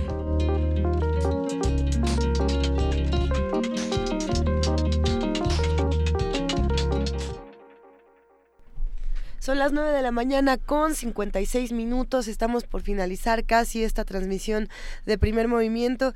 No sin antes agradecer, por supuesto, a todos los que están haciendo comunidad con nosotros. Creo que ya se fueron todos los libros. Ya se fueron todos los libros. Em, en un momento más tendremos la lista. Pero sí, ya se fueron todos los libros. Y pues se queda esta reflexión de, cómo estamos, cada quien está, está dándole visibilidad a esto. Y esto me parece muy interesante lo que, lo que dijo Mariana de poner énfasis en la dignidad de las personas. ¿no? Hablábamos ahora de, de la forma en la que se en la que se reportan, y lo hemos hablado mucho además en este espacio, la forma en que se reporta la violencia, en la que se reporta eh, ciertos eh, crímenes espeluznantes, Y lo que y lo que pensábamos ahora así a bote pronto fuera del aire es bueno tan tan tremendo y tan indignante y tan eh, punible es una muerte como la otra. No, no sé si sea necesario que nos enteremos de todos y cada uno de los detalles y muchísimo menos estoy segura de que necesitemos fotografías. Es la gran controversia. Pero hay, pero hay opiniones encontradas, ¿no? Vale la pena que lo sigamos reflexionando para que tengamos los medios que queremos. ¿Con quién estuvimos? Los que nos sirven. ¿Con quién estuvimos conversando sobre ese tema justamente de la imagen aquí en Primer Movimiento? Estoy tratando de recordar si fue con Olivia Cerón o si fue con alguna con alguna otra periodista, justamente cuando hablábamos de los jóvenes que fueron asesinados en una escuela en Guadalajara, si no me equivoco. ¿En Monterrey? En Monterrey. Fue en Monterrey. Y, y, pero bueno, ojalá que podamos recuperar esta conversación en el podcast, porque también hubo una conversación anterior cuando fue el caso del niño sirio, por ejemplo, y de la importancia de esa imagen. Con Daniel Moreno y Fátima Fernández. Ajá. Fue una, sí, también han sido conversaciones muy interesantes, pero bueno, no, no, evidentemente no hemos logrado resolver el asunto, así es que... Y la transversalidad del tema, porque, no sé, por ejemplo, la violencia en el noviazgo, la violencia intrafamiliar, eh, ¿cómo van a denunciar, digamos, este, las mujeres o los niños si no hay un sostén que, que les permita sostenerse, independizarse, tener un trabajo, tener un ingreso? Hablas de, la violencia económica también. Cuando dependen, digamos, estas consideraciones de que por ser mujeres son, son menores, son menores de edad, son débiles mentales, son sujetos de violencia, son agredidas de una manera terrible por sus mismas parejas que dicen que las aman, ¿no? ¿Cómo resolver eso? Digamos, pienso en la entrada que hicimos de la nota por los candidatos, por los candidatos a una delegación Gustavo Madero, Cautemo y Iztapalapa, donde están los mayores índices de feminicidios, ¿no? ¿Cómo resolver esa, este, denuncien, deje a ese hombre, pero qué es, qué, qué, qué sostén hay? Y qué, y qué posibilidad. Volvemos, cerramos un poco el ciclo eh, pensando en lo que hablábamos de fibromialgia al principio del programa, que también hay un asunto de si no nos ponemos de acuerdo en que eso es una, eso existe, que eso es un padecimiento, que eso es algo que hay que, que, que, se tiene que atender, que se puede diagnosticar, que ya se reconoce como una enfermedad, ¿no? Si ya reconocimos que tenemos, que como sociedad tenemos problemas en estos, eh, en este ejercicio del poder, que, pensamos que el poder sirve para abusar de los otros y no para servir mejor a los otros, pues entonces nunca vamos a poder encontrar un... O sea, si ya lo sabemos, ¿por qué no, por qué no actuamos en consecuencia? No sabemos así, enfermos, y por qué no hacemos algo por ello. El libro se llama Una mirada al feminicidio, es de Mariana Berlanga. Lo pueden encontrar en, lo pueden encontrar en Editorial Ítaca, eh, también en la UACM y lo pueden encontrar aquí en Primer Movimiento. Nosotros ya nos vamos, se nos acabó el tiempo, son las 10 de la mañana en punto y agradecemos por supuesto a todo el equipo de Radio UNAM, a todo el equipo de TV UNAM por hacernos llegar a, en día festivo tantas personas. En día festivo, felicidades a todos los maestros, felicidades a todos los que no lo saben, pero son maestros y vámonos a trabajar. Muchas gracias. Gracias, gracias Lisa. Esto fue primer movimiento. El mundo desde la universidad.